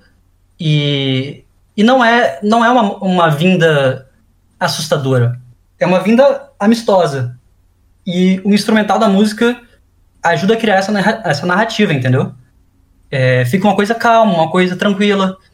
E, e, e, é assim que eu vou pensando as estruturas das músicas, entendeu? Tipo, para auxiliar nessas narrativas. Mas Chico tem, um, tem uma atmosfera que em alguns momentos remete bastante a, alguns grupos setentistas, tipo Assim Assado, Secos Molhados e até os primeiros trabalhos do Jardim Macalé também. Você tinha alguma coisa, alguma dessas coisas em mente durante a composição? Olha, te falar a verdade, não. Eu não tinha. Eu, quando eu fiz essa música, mano, eu fiz ela é, na, na época da Prisons ainda eu fiz essa música. A gente não chegou a tocar ela, mas eu apresentei para os meninos na época. E eu tinha feito ela inteira é, baseada no baixo, é, que era o que eu tocava na banda, né? Eu fiz a linha de baixo e fui fazendo a, a letra e a melodia vocal em cima disso. Então, é, de Chico. Então, eu acho que quando eu trouxe pra, pra tocar na, no, no projeto solo com, com aqueles caras, eu, eu meio que. Eu cheguei, eu cheguei com, com ela meio que uma versão mais violão, entendeu? Eu, tipo, eu mudei. E aí. Eu, eu, eu só virei pra eles e falei assim, cara, essa é a música do Murilo no teclado é, sei lá, mano, solar adoidado, sacou? Tipo, é, é a música para ele fazer isso. E aí eu dei alguns exemplos de música pro Murilo escutar, de timbres de teclado, de coisas assim, é, para ele ter uma ideia do que, que eu tava almejando com aquela música, entendeu? Tem uma principal que eu mandei pra ele, que eu até tô tentando lembrar aqui agora. É This is the Night, de uma banda chamada DD, tipo, o o. Enfim, e aí tinha, tinha lá uma sessão de, de solo de teclado que eu falei, Murilo, é isto. E, e a gente foi ensaiando, ensaiando, e acabou que a música, como ela tinha esse, esse clima mais bem nostálgico, assim, né? A música ficou com uma levada bem, bem de boa, bem calminha, assim, Bem tranquilona. bem tranquilona, mais pra, pra dar ênfase na letra e, e na, na pegada sentimental da música, sabe? É uma música que eu fiz pro meu avô, inclusive, mano. Então, tipo assim, eu, eu precisava que ela tivesse essa pegada, sacou? A letra, a letra- E aí foi isso, eu apresentei pros meninos e acabou que saiu desse jeito, mano. inclusive a letra, ela, ela atua de uma maneira muito importante para o desenvolvimento da, da emoção da música, né? Então, tipo assim, a letra em, em união com a. com esse calmo, né? É, exatamente. É ele que, que dá esse charme pra ela. E ela é um crescendo também. É, não crescendo. para- É, é, é a nostalgia que tá crescendo e não para de crescer, né? É mais- basicamente isso, né? Tanto que na hora do solo, que vai entrar o solo de teclado, o Thiago fala, faz o relógio voltar, aí a música seca pro, pro Murilo Solar. Pra dar lembrança de. tá ligado? É a união do, do que eu tava falando, né, mano? Tipo assim, a narrativa ela não, não se dá só pela letra, mas também pelo instrumental. A construção do instrumental diz muito também, sacou? Então é isso. A música vai passar. Tá? Vai passar. Show. A, a pergunta era essa: vai passar? Ah, ah, ok. Vai passar, sem aviso prévio. É... então, é, sim, vai passar. Isso vai passar, tá ligado? É uma, é uma música aí, né? E ela é otimista no final das contas. É isso aí. Bom, agora a gente vai aqui. É isso, família. rapidamente aqui pro bloco de perguntas do público. Que algumas, perguntas, algumas pessoas mandaram pra vocês lá no Twitter. E a primeira pergunta é do arroba Gezercalo, nosso grande amigo Gabriel Cardoso, que ajudou a gente em algumas entrevistas aqui, ajuda a gente com a pauta. É, a pergunta é: você gosta de praia? É. Mano, Eu acho que ele perguntou isso porque ele falou quando a gente tava fazendo a pauta que ele achava que as suas músicas tinham uma vibe muito praieira. Porra, então, eu gosto pra caramba de praia, velho. Eu sou rato de praia, velho. Eu, todo dia que eu, que eu posso, eu tô lá, velho. Tipo, nessa quarentena, inclusive, eu tô sofrendo, mano. Porque. Porque não tem como você, tipo, ir na praia e, e saber se vai estar vazio ou não, sabe? Uns troços assim. Então eu tô, tô agoniando aqui, eu gosto muito, mano. Inclusive, quando acabar isso, vamos todos, por favor, velho. Botar um Aqui pagode. em Colatina nem praia tem. Botar um pagode e ir pra lá, mano. Sai daí de Colatina, mano. Pelo amor de Deus, vem pra cá. Vocês gostam de praia também? É, sim, muito. Com certeza. Mas na Colatina não tem praia, né? Então, então, assim, a gente não tem o hábito, tipo assim, nossa, acordar cedo e ir na praia. A gente só costuma ir, geralmente, quando, por exemplo, tá de. Nas férias, aí a gente vai viajar aí pra algum outro lugar que tem praia, aí a gente costuma ir. É, mas todo a gente dia. acaba mas- não tendo esse hábito de. de- mesmo co- morando em Vitória, a gente acaba não tendo esse hábito tipo, com tanta frequência, justamente por não ter tanto costume. Mas quando É. vai, é sempre uma, uma farra. Graças a Deus, velho. Farofeiros. Não, mas praia é bom pra cacete, gente. Porra, tem coisa melhor? Não, deve ter, mas é bom pra cacete. Ficar só de sunguinha lá no sol. Vitamina D. É. Uma Ah. cerveja de preferência. Hum. Próxima pergunta é do ouvinte arroba anarcoflamengo. Ó, o Bruno. E a pergunta é: vai rolar o Rock and Go? São bandas capixabas depois da quarentena? Mano, vai. Vai rolar o Rock Go, cara. Tem que rolar o Rock Go. É o seguinte. Montar o campeonato. Estevam, por favor, agora solta, solta na, na edição um áudio do, do Di Ferreiro brigando com o, o Jimmy do É o Matanza. seguinte, eu não tô. rapaz, calma, calma. Eu rir pra caralho. Você quer respirar, ok? Faz Não, comigo. Inspira, expira, inspira, expira, inspira. Tá sentindo a contração já, não? Tá melhor, beleza. É, daqui a algumas horas capaz de nascer. Vamos lá, e aí? Não, porque, meu, o Jimmy desde o começo ele já deu um carrinho por trás aí em mim, agora ele tá dando no FI, então O cara tá tipo um personagem no campo, não tô entendendo o que ele tá fazendo, tá querendo machucar os outros aqui, é uma brincadeira. Bom, está tá legal na pra escuta. caramba. James McDowell beleza? está na escuta, está feita a pergunta. Direito de resposta. É, houve aí. excesso de virilidade de sua parte? Qual foi a, a- a razão, no seu ponto de vista, James McDowell? Antes de mais nada, é importante lembrar que se alguém está sendo personagem aqui, é o meu combatente que está fazendo personagem de um palhaço. Então, Então, se é pra ser um palhaço em campo, venha ser palhaço que nem um homem, compadre. Porque Beleza, é pra ô grandão. pra determinados lugares. Você acha que você me intimida com esse tamanho aí, né, mano? Você quer ser o motorhead aí, vai, fica na boa. pra dentro, florzinha. Não, não Tirem as crianças da sala! Eu não tenho Tirem as crianças da sala! Tirem as crianças da sala! Tirem os Tá atletas do campo! Tirem o microfone da minha cabeça! Não tô com medo de você, tô com medo de Tirem, você. Tirem as crianças da sala! Tirem as crianças! Mano, presta atenção, eu tô aqui agora e eu vou desafiar a banda cósmica e a gastação de que eles não conseguem fazer um gol sequer em Thiago Martins e aqueles caras. Com o Murilo camisa 10. Artilheiro. É um desafio, mano. A gente vai.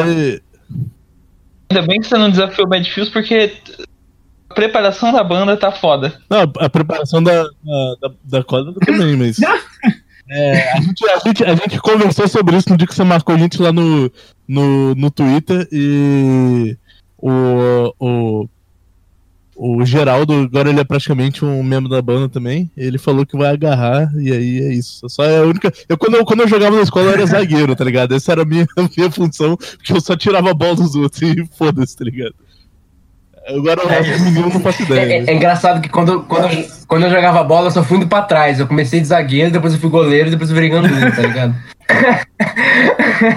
eu só fui indo pra Mano, trás. mas olha aqui, é, papo sério, quando acabar a quarentena, é o seguinte, é, a gente vai chamar, vai chamar as bandas e a gente vai arranjar um daqueles societies, tá ligado? Faz uma vaquinha aí e vai ser, e vai ser um dia, em um dia só, a gente vai fazer a parte, a gente vai estabelecer lá, né, tipo, a, a tabela, como é que vai ser, enfim, Copa, campeonato, não sei como é que vai ser, e a gente vai colocar... as- Gastação versus Thiago, Banda Cósmica versus Maré Tardia. Exatamente. E a gente vai colocar uma cerveja pra gelar e a gente vai jogar. Graças e A regra é, tem que jogar bêbado. Vai jogar todas as bandas ao mesmo tempo. Ao mesmo tempo, exatamente. Não, não tem dessa, sacou? Tipo, a a única regra que eu vou colocar aqui, que eu gostaria que fosse, é tem que jogar bêbado. Se jogar. se jogar sóbrio, tá roubando, entendeu? Tá bom. É só isso. Bom, a próxima pergunta aqui é do arroba Gus do Jornal. E ele perguntou se você tá com saudade do Gustavinho. guitarrista daqueles caras. Sim, Gustavo, eu estou com saudade de você, cara. E eu tô principalmente com saudade de você é, ajeitando essa internet. Pra gente poder, sabe? Pra você poder estar aqui, por Jogar um exemplo. RPG de Pra boa. você poder jogar um RPG de boa. Não consegue, mano. Não consegue, tá ligado? Tô com saudade de você e da sua internet, mano. Próxima pergunta é a, arroba Cigano Urbano, nossa amada Let's. Que inclusive já tem podcast também. É, no momento dessa gravação ele não saiu, mas quando você estiver ouvindo isso já vai ter. Então vai lá escutar a entrevista com a Let's, que foi incrível, uma das melhores entrevistas que a gente fez até agora. Vai lá, vai lá Eu, imediatamente. infelizmente não participei dessa, mas estarei ouvindo com vocês. Então, a pergunta que a Let's fez foi: acho que foi especi- especificamente pro Thiago essa, é, você saiu e voltou pra cena. Como que foi isso? Como que foi isso? É, olha, eu saí da cena porque a faculdade tava me espancando, assim, né? E não tinha como conciliar. Eu não conseguia me dedicar pra isso, porque quando eu tô, quando eu tô tocando, quando eu tô tipo num projeto musical, eu realmente sinto necessidade de me dedicar 100% pra aquela coisa, sacou? Eu não gosto muito da vibe de tipo assim, ah, vamos fazer uma banda e vamos tocar de vez em quando, ali no Moto Rockers, às vezes lá no garagem pra lá da Serra, tipo assim, e só, entendeu? Tipo, pra ficar de hobby, entendeu? Tipo, eu gosto de tentar dedicar um pouco mais pra fazer a música, pra tentar gravar. E não tava dando naquela época, mano. E aí, esse ano, eu. Eu Terminou voltei, tipo. O que aconteceu? É, eu terminei a faculdade, exatamente, importante isso. É, e. Parabéns. Obrigado, gente. E aí, e aí, eu. O que aconteceu foi que, tipo assim, cara, a, a- começou a dar uma movimentada bem, bem interessante, na verdade, nas cenas aqui, né, mano? Tipo assim, é, algumas bandas que já existiam começaram a, a protagonizar é, alguns eventos e, e, e dar as caras para fazer mesmo, sacou? Por exemplo, você mesmo, sacou, Estevam? Tipo, e, e, você, Enzo, tipo, fazendo manifesto e etc, sacou? É, então, deu uma movimentada legal do final do ano passado para esse pro início desse ano, eu senti, sacou? É, e, mano, eu conheci o, a galera da gastação, velho. É, do nada, um dia o Iaguinho brotou na, na, mesa que eu tava e começou a conversar comigo, falou que tinha banda e já botou pra escutar o, o, a demo deles. Mostrei pra você também aquele dia no, no Parada Casa, que tava os moleques que estavam lá também. Sim, é verdade, é verdade. E aí, tipo, a gente, a gente ficou amigo também, tipo, eu e os moleques da gastação. E eles ficaram me pedindo, velho. Principalmente o Iaguinho, velho. Ficou, ficou no meu ouvido, velho. Falou assim, mano, Thiago, é o seguinte, tem que entrar, velho. Tem que entrar. A cena tá no momento bom. Se você tem ideia de fazer projeto, tem que ser agora, tem que ser agora. Aí eu fiquei, tá bom, mano. Então, então vamos lá. Iaguinho sabe das coisas. Ele sabe, mano. O moleque é bravo, velho. E aí. Inclusive um salve pro Iaguinho. Um salve pro Iaguinho, mano. E aí. E aí foi isso, mano. Tipo, também tem entrevista da, eu... da Gastação Infinita, corre lá, escuta, foi maneiro, os moleques zoaram pra caralho. É verdade, essa eu já escutei, porque essa já saiu e essa é muito boa. E alguém ficou se entrevistando na entrevista, foi muito bom. Enfim, foi isso, mano. A volta se deu nessas circunstâncias de que, tipo, eu senti que tava. Tava mais movimentado, tava, tipo. Tinha mais galera querendo fazer acontecer. E, e tinha amigo meu falando, tipo assim, Thiago, tá na hora, mano. Se você. Ou, ou vai, tá ligado? Ou fica, mano. Tipo, decide. E aí eu, eu fui, entendeu? decidi ir e, e juntei com os meninos aí. Tava rolando uma oportunidade massa, sacou? Com, com os meninos que tocam muito. É aquele negócio de lugar certo na hora certa, tá ligado? É, mano, exatamente, sacou? E aí. O mundo, no caso. Desde eu, o Murilo, até o Thiago. E foi isso, basicamente, mano. As coisas, as coisas se encaixaram no momento correto ali para mim. Inclusive, eu acho que é, complemento com a próxima pergunta, que era como é que você avalia a situação da cena desde que você começou a tocar até agora? Mano, é, ela teve várias fases, velho, desde que comecei a tocar, velho. Tipo, quando eu tava começando a tocar mesmo, papo de 16, 17 anos assim, é, ela tava massa, velho. Tipo assim, ela tava. Ela tava numa. Ela, ela tava parecida com o que tava hoje, mano. Sacou? Tipo assim. É, tinha uns, uns, projetos, umas coisas acontecendo, uns. Tinha um. Como é que é o nome daquele festival, mano? Pera aí. É, tinha um festival que rolava, que era o Tarde no Bairro, eu acho que era esse o nome, velho. Sim, Tarde no Bairro. Era a galera da Voadora, Voadora Records, né? A Voadora Records, exatamente, mano. Eles estavam organizando uns troços maneiros naquela época, velho. Tipo assim, tinha, tava dando espaço para algumas bandas tocarem. É, e, e eu me senti motivado naquela época a tentar fazer parte daquilo, sacou? A, a UFES também, isso é importantíssimo. A UFES, naquela época, é, o rock na UFES era proibido, né? Já tinha sido proibido. Mas aquela época era mais ou menos a época que eu tava prestes a entrar na faculdade também, né? E aí, quando eu entrei na UFES, eu tava tendo uma, uma onda de, de rock, tipo assim, de, de festas é, de cunho político, para tentar reverter a situação é, da proibição dos rocks na UFES, né? Porque quando você tira o rock na UFES, você tira, tipo, um, um berço cultural importantíssimo pro, pro Espírito Santo, sacou? E, e o reitor na época fez isso e, e foda-se, não tava nem aí, não quis, não quis é, resolver porra nenhuma de, de segurança na UFES, não quis fazer negócio nenhum, não divulgava também os gastos dele, ele tava pouco se fudendo. Enfim, aí a gente começou nessa onda de, desses rocks de cunho político a tentar colocar bandas para tocar. É, e eu peguei essa, essa onda aí, entendeu? Eu toquei com a harmônica lá em alguns rocks. Teve rock que eu toquei, mano, que tipo assim, que tinha 500 pessoas no gramadão ali da frente do, da biblioteca, mano, sacou? Tipo, esse foi, acho que, o maior público que eu toquei na minha vida, sacou? Mas 500 pessoas ali, mano. Eu fiquei doido, fiquei, tipo, tá doido. Eu tenho só, sei lá, 19 anos aqui tocando pra esse tanto de gente, sacou? Enfim, mas naquela época era massa e hoje em dia tá massa também. Tipo, nesse período, entre aquela época e hoje em dia, eu acho que que rolou uma.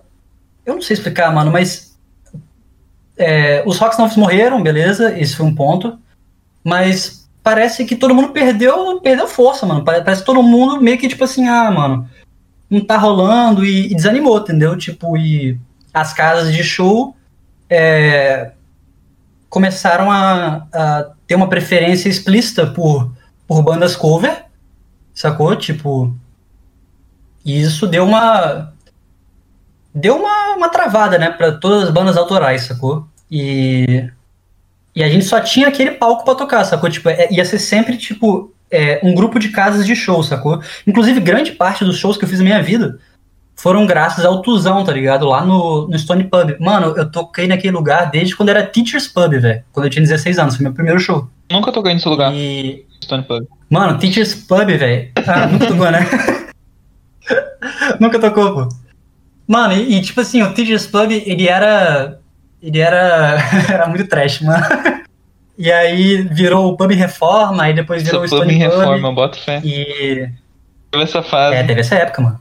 Eu toquei lá nessa época aí, velho. Tipo, fazendo cover de, de Arctic Monkeys e os caramba e tocando as autorais, sacou? Nossa, É, essa época aí, fi. o Tuzão fortaleceu a gente demais aqui também, Não, ele bicho. fortaleceu muito, mano. Tuzão incrível, velho. Pô, na época que a gente tinha esse, o Vitrô que a gente comentou aqui, a gente tinha a idade que você tinha quando você fez a harmônica. Pelo menos tá, o Marcos era o guitarrista, né? Eu o vocalista. Não, pô, quem era mais novinho era eu, né? É, não, na banda tinha dois, tinha três menores de idade. Você, o Barbecue Então, e eu o eu Matheus. tinha 16, né, pro Vitor? 16, Vocês, 16. to- vocês tocaram sendo menor de idade? No Stone Pub, umas três vezes. Umas três vezes. Eita, dita isso aí, não pode sair isso não, gente. Ah, eu já toquei na menor de idade também. Meu show lá eu era menor. Censura isso. Ah, Censura O então. Matheus da gastação também tocava direto. Não, mas não tinha né? bebida, gente, relaxa, não tinha bebida. Pra advogado e ver se isso daí já, já não vale mais, porque aí senão você censura do programa. Como é que é? Não, não, mas não tem problema porque não tinha bebida. Ninguém, ninguém pode provar que tinha bebida? Não tinha bebida. Então, não. É, não tinha bebida. Quanto tempo demora pra eles não poder prender a gente mais por ter ido menor de idade nisso? Bom, eu, eu prender a gente foi. Prescrição aqui é dois anos, gente. Tá? Gente, aparentemente a prescrição aqui é dois anos, então já prescreveu. Tá safe, tá Pode safe. falar, A gente tô com a menor de idade, encheu a cara. Teachers Tira, é isso mesmo, tá Enzo encheu, rolando. encheu a cara de energético lá, ficou doidão. encher a cara de energético. Meu Deus, velho. Mano, essa, essa época aí, de 2000 e, e- o quê? 2014, 2015, 2016, por aí, era só isso, mano. Tipo assim, a única, a única coisa que, que eu e provavelmente várias bandas tinham era o acesso, tipo, ao Stone Pub, era o acesso, é, algumas, algumas bandas tinham acesso à Casa Verde, eu nunca toquei lá, sacou? Tipo, mas tinha algumas que tinham acesso lá.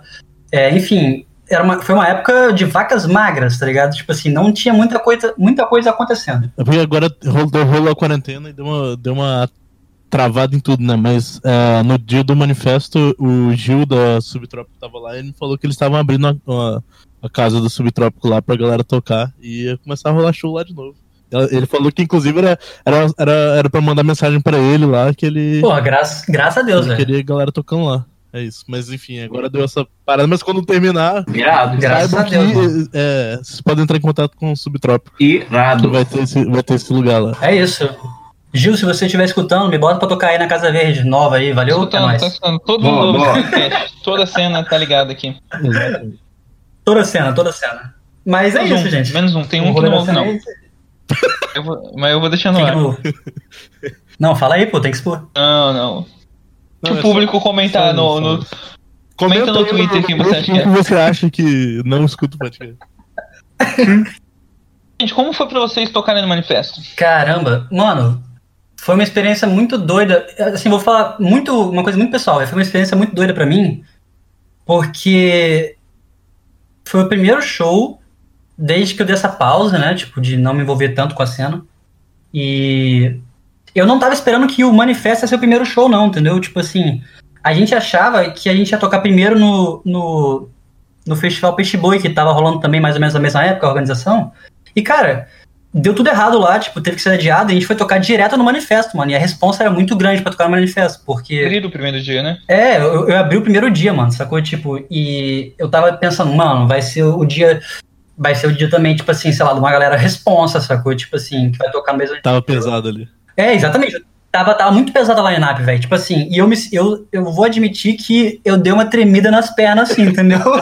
então. É, não, deu uma tremida, mano.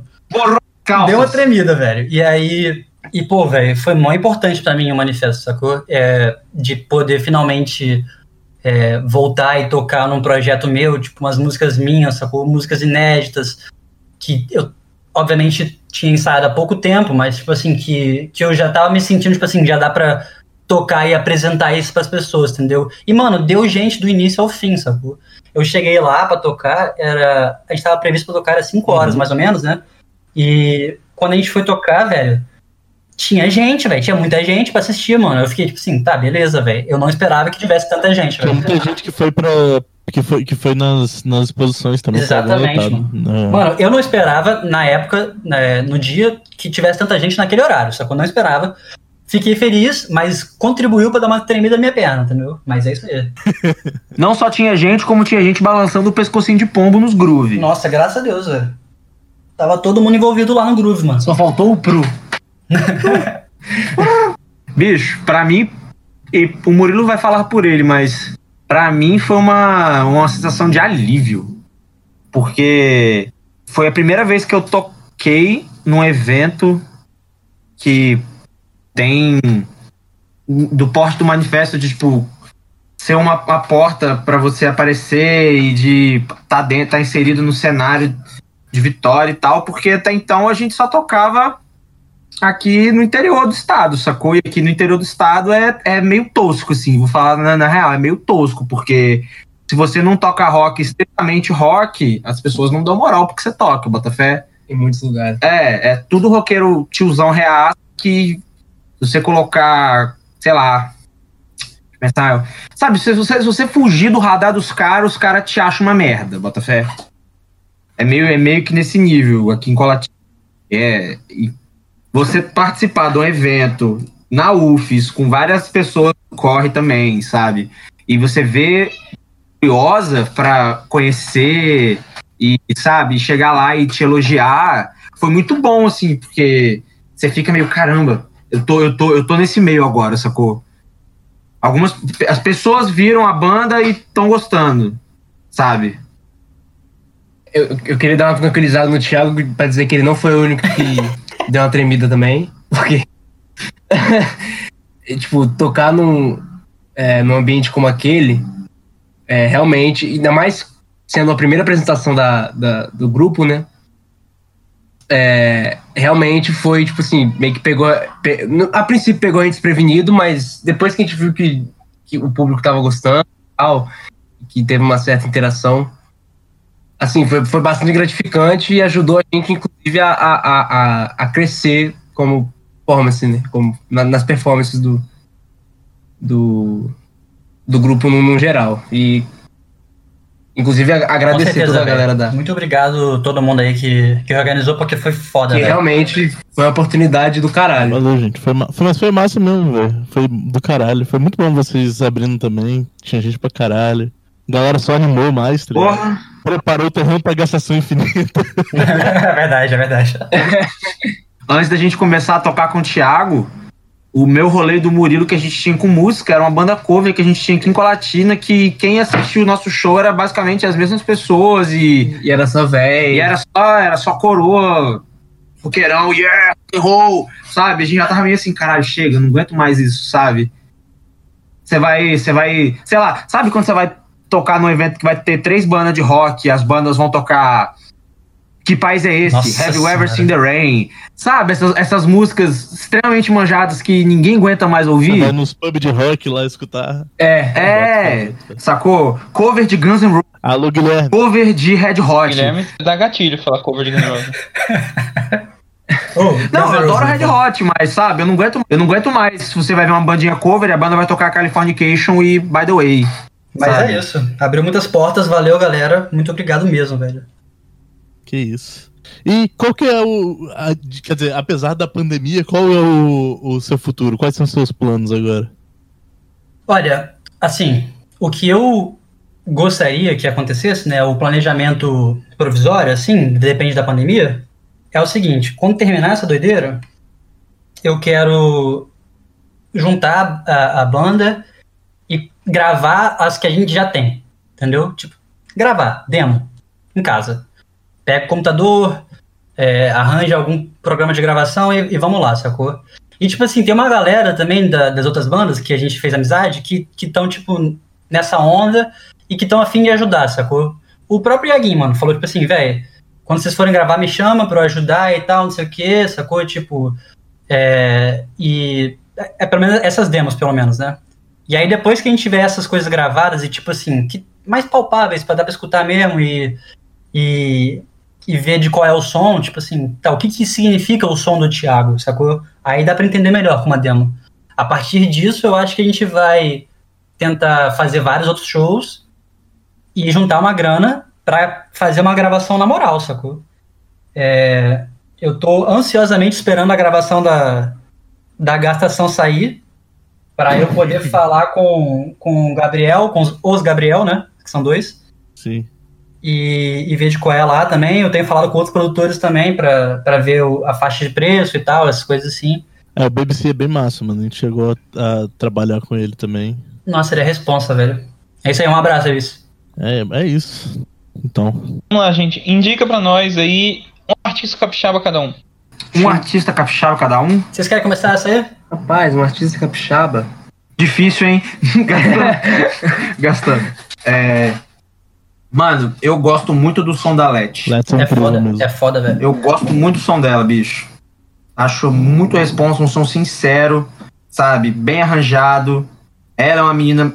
O que, o, que eu, o que eu gostei de ter trocado, um pouco de ideia que eu troquei com ela é que ela é muito sincera nas palas que ela manda pra você, sabe? Ela não tem ama, não tem 880, ela vai lançar a pala pra você, mas não convém. É só um comentário mesmo. Eu gosto muito do som dela. Vou citar outro, porque é minha conterrânea. A Gabi do My Medical, Nossa, Gabi. É, que é, uma, é amiga nossa, tipo, o pai dela é amigo do meu pai, eu, a gente já conhece ela antes, muito do My Medical existir. Ela é uma menina que eu, que eu admiro, porque ela, ela corre atrás dela, o som dela é muito fora da caixa, sabe? Já tocamos com ela uma vez, inclusive. É, já tocamos na época do Vitrô também. É, tem, tem, tem uns quatro, quatro anos ainda. E você, Leo? Cara, eu acho que o que eu tava pensando também era na Gabi. Até porque, tipo, eu tô, come eu tô começando a, a, a, a, a me inserir nas, me inserir na cena de Vitória e conhecer ela também mais nesse ano, porque, tipo, eu comecei a morar lá esse ano, né? Eu, tipo assim, co- conheço pouco até agora. O que eu consegui lembrar foi mais a Gabi mesmo, que, tipo, eu já conhecia ela antes de eu ir pra Vitória, né? E já, já tinha ouvido, já tinha ouvido o, o som dela antes. E, tipo, pra mim é um som muito original, é uma coisa que eu consigo perceber tipo assim, ah, se eu, se eu escutasse, eu conseguiria identificar, falar assim, não, isso é, isso é mais médico com certeza, tipo, saber da influência dela. E eu, eu, eu, eu, eu, cito ela porque é, eu, eu falo sem, meio, meio que sem propriedade assim, porque eu comecei a morar lá esse ano, né, em Vitória, então eu conheço pouco da cena, sacou? Mas, assim, não que, não que tire o mérito de eu ter citado My Medical. É, eu vou, eu vou indicar aqui. É o quê? Indicação isso, né? Tipo de banda. Sim, sim. E artista, né? É, então. Esse ano eu tive a grata surpresa. Esse ano não, ano passado, né? Tive a grata surpresa de conhecer o som na gastação, né? Então, tipo, eu, eu achei sensacional. Fiquei muito fã. Principalmente, tipo assim, da parte da composição mesmo das músicas, sabe? Tipo. É, assim, muito, muito irado o ao vivo deles, obviamente. É uma banda de ao vivo, a gastação, né? Tipo, muito, muito responsa mesmo, Uhum. mas eu, eu não sou. Mano, eu não aguento uma porrada, velho. Tá doido, velho? Eu, eu entrar lá no meio, velho. Eu não sou esse tipo de pessoa, sacou? Eu sou meio boneco de poço, sacou? Tipo assim. Então. Então, tipo. Alô? O, o que eu aprecio mais, na verdade, é a parte da composição mesmo, sacou? E eu gosto de trocar ideia demais com os meninos sobre isso, sacou? Agora, é, eu imagino que todo mundo que passou por aqui já deve ter falado da gastação, né? Então vou meter outra banda aqui. Sim. É, mas foi isso mesmo? Todo mundo falou gastação? Aqui? Quase todo mundo. Quando, quando a gente entrevistou a banda, quando, quer dizer, quando a gente foi entrevistado, inclusive, a gente falou a indicação da banda é Gastação Infinita, ou a gente vai indicar um outro cada um, tá ligado? Bota fé, velho. É, É, porque os meninos, eles. Dá pra você ver que eles têm uma dedicação no, no que, eles, no que eles construíram, sabe? Pô, eles ficaram mais, eles ficaram mais de um ano É maneiro de ensaiando, ver. Antes de começar a fazer show. se dedicaram, se dedicaram Exatamente, sabe? Tem- Você, você vê eles ao vivo, você percebe que eles estão, tipo, alinhados, entrosados, eles não precisam olhar um pra cara do outro, cada um sabe exatamente o que precisa fazer. É bonito, é bonito de ver, viu, velho? Bonito, velho.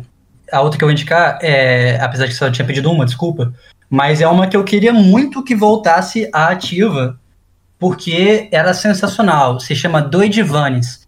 Matheus, se vocês estiverem escutando isso agora, não é o Matheus aqui do podcast. É um, é um amigo meu, Matheus. Se você estiver escutando isso aqui agora, volte com a banda imediatamente, mano. A sua banda era muito foda, velho.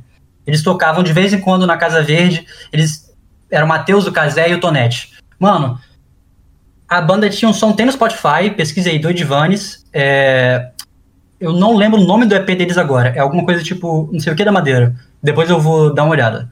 É, mas, mano, tipo assim, músicas sensacionais, composições incríveis, letras fodas e timbres fodas. É isso. Resposta essa banda tinha que voltar. É uma tristeza pro povo capixaba que a gente não possa mais escutar do Edvanes. Eu e Murilo, a gente tem mais duas. Uma, uma, que eu- uma que eu vou falar e outra é ele, mas. Eu vou falar, falar de um amigo meu, de Vitória, que lançou um EP ano passado, que é o Daniel Silva. Ah, bota fé, Daniel. O grande Daniel. Toca, toca, toca com a Leto, inclusive. Dani é brabo demais, cara. Dani é um moleque que, pô, merece muito, é extremamente competente, o EP dele é lindo, muito bem feito, tem uma galera da pesada, meu, que gravou com ele, vi de Michael Pipoquinha. Caralho?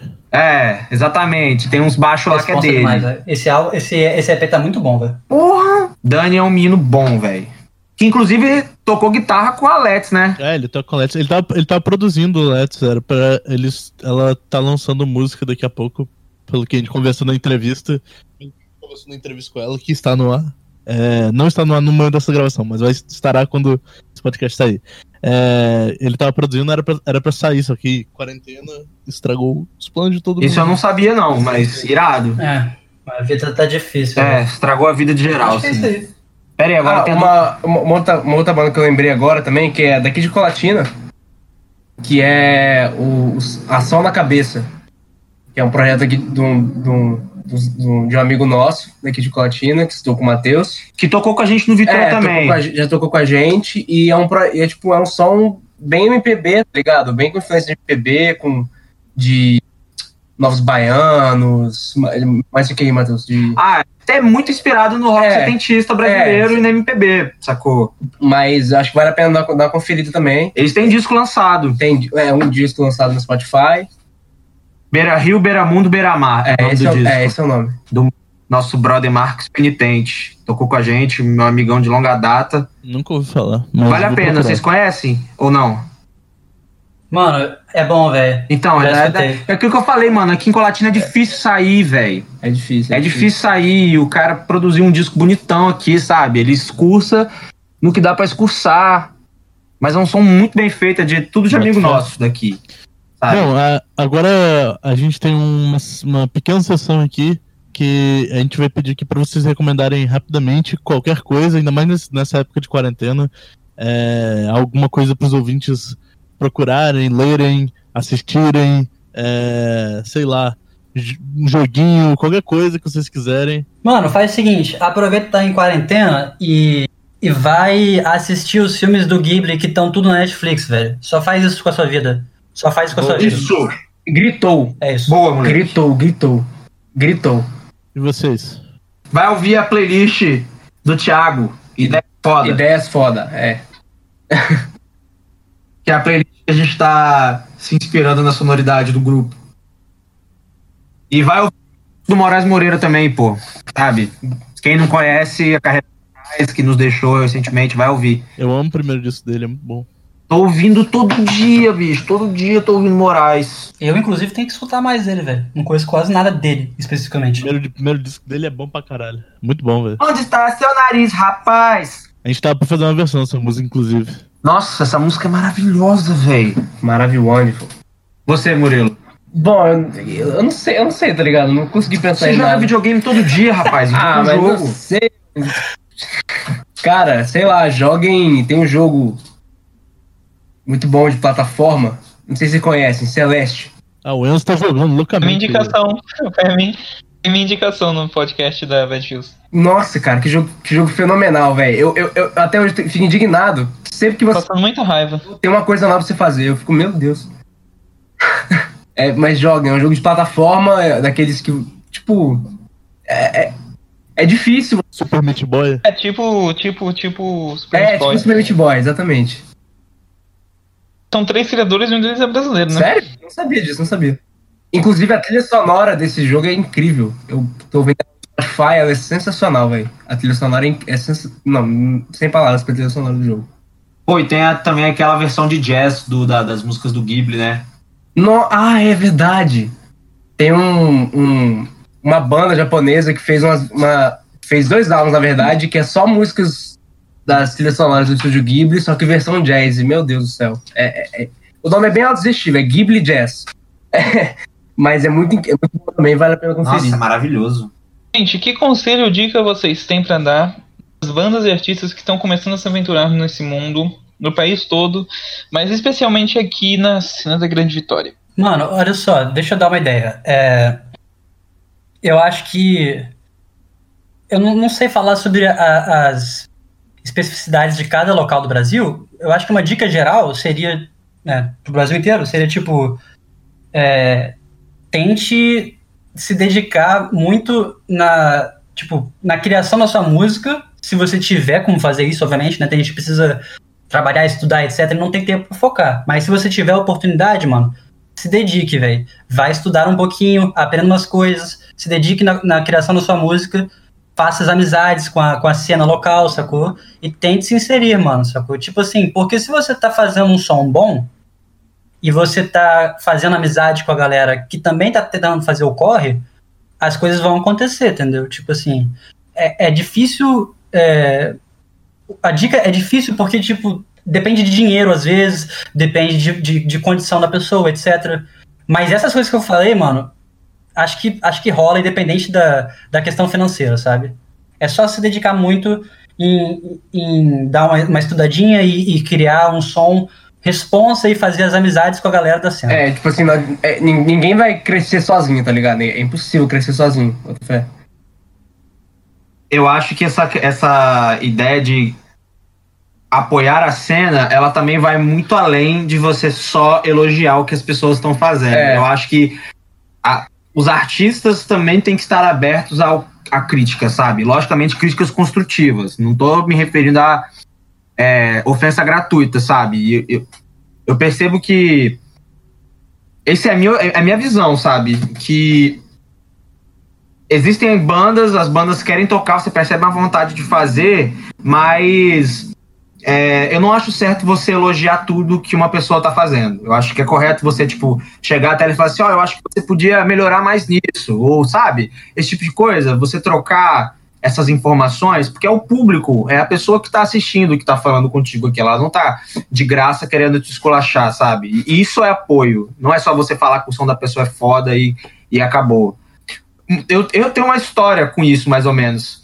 Eu fui fazer um, um show que nós fizemos na Stone, na época do Vitrô. Você sabe quem é Salsa, Brezinski? saxofonista. Ele tava tocando com o, com o Terra Convex, inclusive. Ele é colatinense. Ele conhece a gente desde aqui. Aí ele apareceu no show na Stone do nada. E na época, a última música do nosso repertório era Elephant, do Tame Impala, né? E no final da música tem uma, umas viradas de bateria que eu aproveitava pra fazer um mini solo. Naquela época eu não tinha, sabe, eu cagava pra estudar rudimento, essas coisas tudo. Só queria tocar e val, sabe, caos. E ele chegou na minha cara pós-show e falou assim: esse solo que você fez foi uma merda. Lançou na minha cara. Ele falou assim: esse solo que você fez foi uma bosta. Estuda tal coisa, aprende a, a usar o tempo a seu favor, não fica só mascando notas, sabe? E, e hoje em dia eu guardo isso pra minha vida, sabe? Enquanto Um baterista. pouco agressivo, mas essa é a vibe. É ajudar os amigos. A dele foi agressiva, tá ligado? Eu fiquei puto com ele na, na, na, na, na- na hora, mas hoje em dia eu entendo o que, que ele tava querendo me falar, Botafé. A minha dica, de repente, é ser um pouco mais sutil. Talvez. Não, no caso do também. Salsa ele foi muito agressivo, Botafé, mas Não, mas ele chocou, ele chocou e você, tipo assim, caraca, levou aquele tapa e bota fé. Faz sentido. na época eu quis mandar ele pra puta que pariu, Botafé. Mas hoje em dia eu É, olho, a gente ele tem não que, tava a tão errado que assim, também sabe? dar uma. Mas se tiver Quando, quando a gente começa esse negócio de música também, tem um, tem um rolê que atrapalha, que é tipo assim. É, é muito fácil a gente cair no. é, como é que eu vou dizer isso? Não, não, era mais sobre uma questão de ego, cara, que eu ia falar. Tipo assim, a gente. A gente. É um processo criativo, né, Ah, gente? bota Tipo assim, a, gente, a gente cria algo e apresenta para as pessoas. E nesse processo criativo, quando existe alguma crítica em cima dele, é muito fácil a gente ficar sentido com aquilo. Pô, faz sentido, né? Tipo assim, você criou uma parada e o cara virou pra falar assim, falou, pô, não gostei, sacou? Tipo assim, beleza. Vai te deixar um pouco mal às vezes, sacou? Só que é importante também você dar um, sabe, tipo, uma afastada assim do pedestal às vezes e escutar o, o que eu imagino que muitas dessas críticas não são de graça, né? Tipo assim, depende, né? Em Vitória, muitas delas são de graça para várias pessoas. É uma cidade complicada, é uma cidade pequena.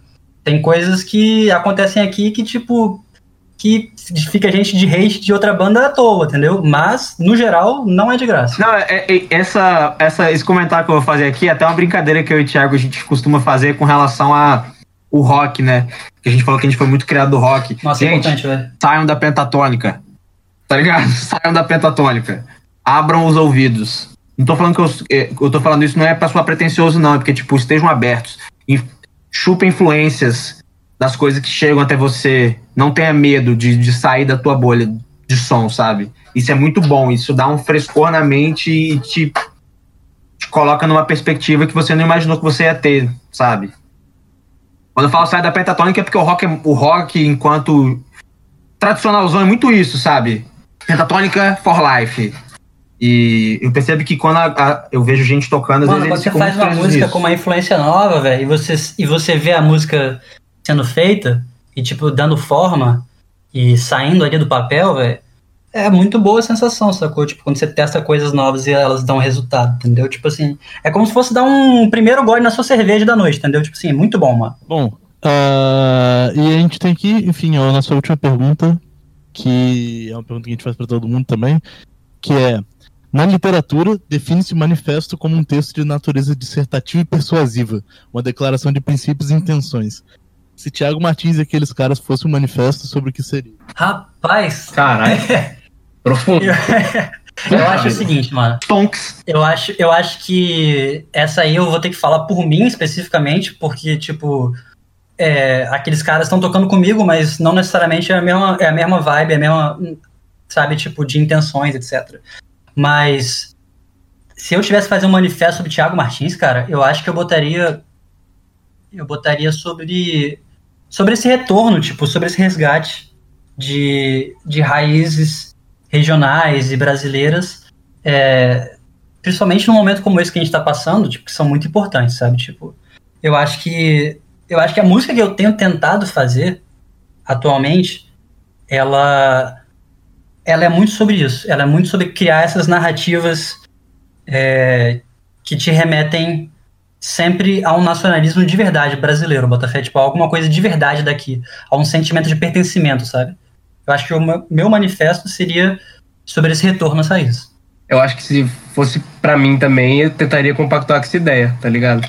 Nada melhor do que buscar influências no próprio Brasil, né? Que muitas vezes a gente, o próprio brasileiro acaba esquecendo das influências que, a gente- a tem aqui e que acaba pegando só do lado de fora. Então, vou pra buscar um movimento diferente, que seja um movimento mais viés nacionais do que exteriores. É, o que eu falei da Pentatônica For Life diz muito sobre isso, porque a música brasileira é, muito além disso, sabe? Desse, desse tipo de, de é, re- recurso pra você fazer. música brasileira é muito doido, no geral, assim. É, o que a gente tem de capacidade pra fazer swing, de groovar, sabe? Todos os nossos, todos os nossos gêneros. A própria pautados diz isso, né, ritmo. mano? Que, que, que nas músicas dela, que Branco não sabe dançar, né? Que Branco não sabe mexer, mano. É isso aí, velho. Brasileiro já nasceu com a malemolência, filho. A gente já tem essa vantagem, mano. Então é isso. Valeu, Valeu, gente, muito entrevista. A gente que agradece. Achei uma merda. Não, mentira. Foi massa. Muito obrigado, gente. Nossa, finalmente acabou, velho. Bom, se você gostou dessa entrevista, siga lá, Thiago Martins. Siga aqueles caras. É, manda os arroba de vocês aí. Importante. É, no Instagram, no Instagram, meu, meu arroba é thiago.martins. É, são dois S no final. Você vai me achar lá. E pode me seguir no Twitter também, que é só Thiago Martins, sem esse ponto no meio. É só isso. Meu Instagram é Cani, com dois N's, C-A-N-N-I, Mateus com TH.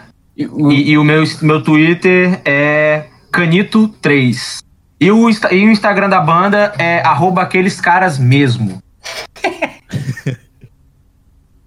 pra, não, há- pra não ter dúvidas. Só que o Instagram ainda está em processo de construção, de desenvolver uma logo, a gente planejar umas postagens. Ah, bota fé, bota fé. lá, porque quando tiver nativa, Vai a gente rolar. vai trazer. É, vai rolar. O intuito da banda. E o seu, Murilo? Meu. Meu.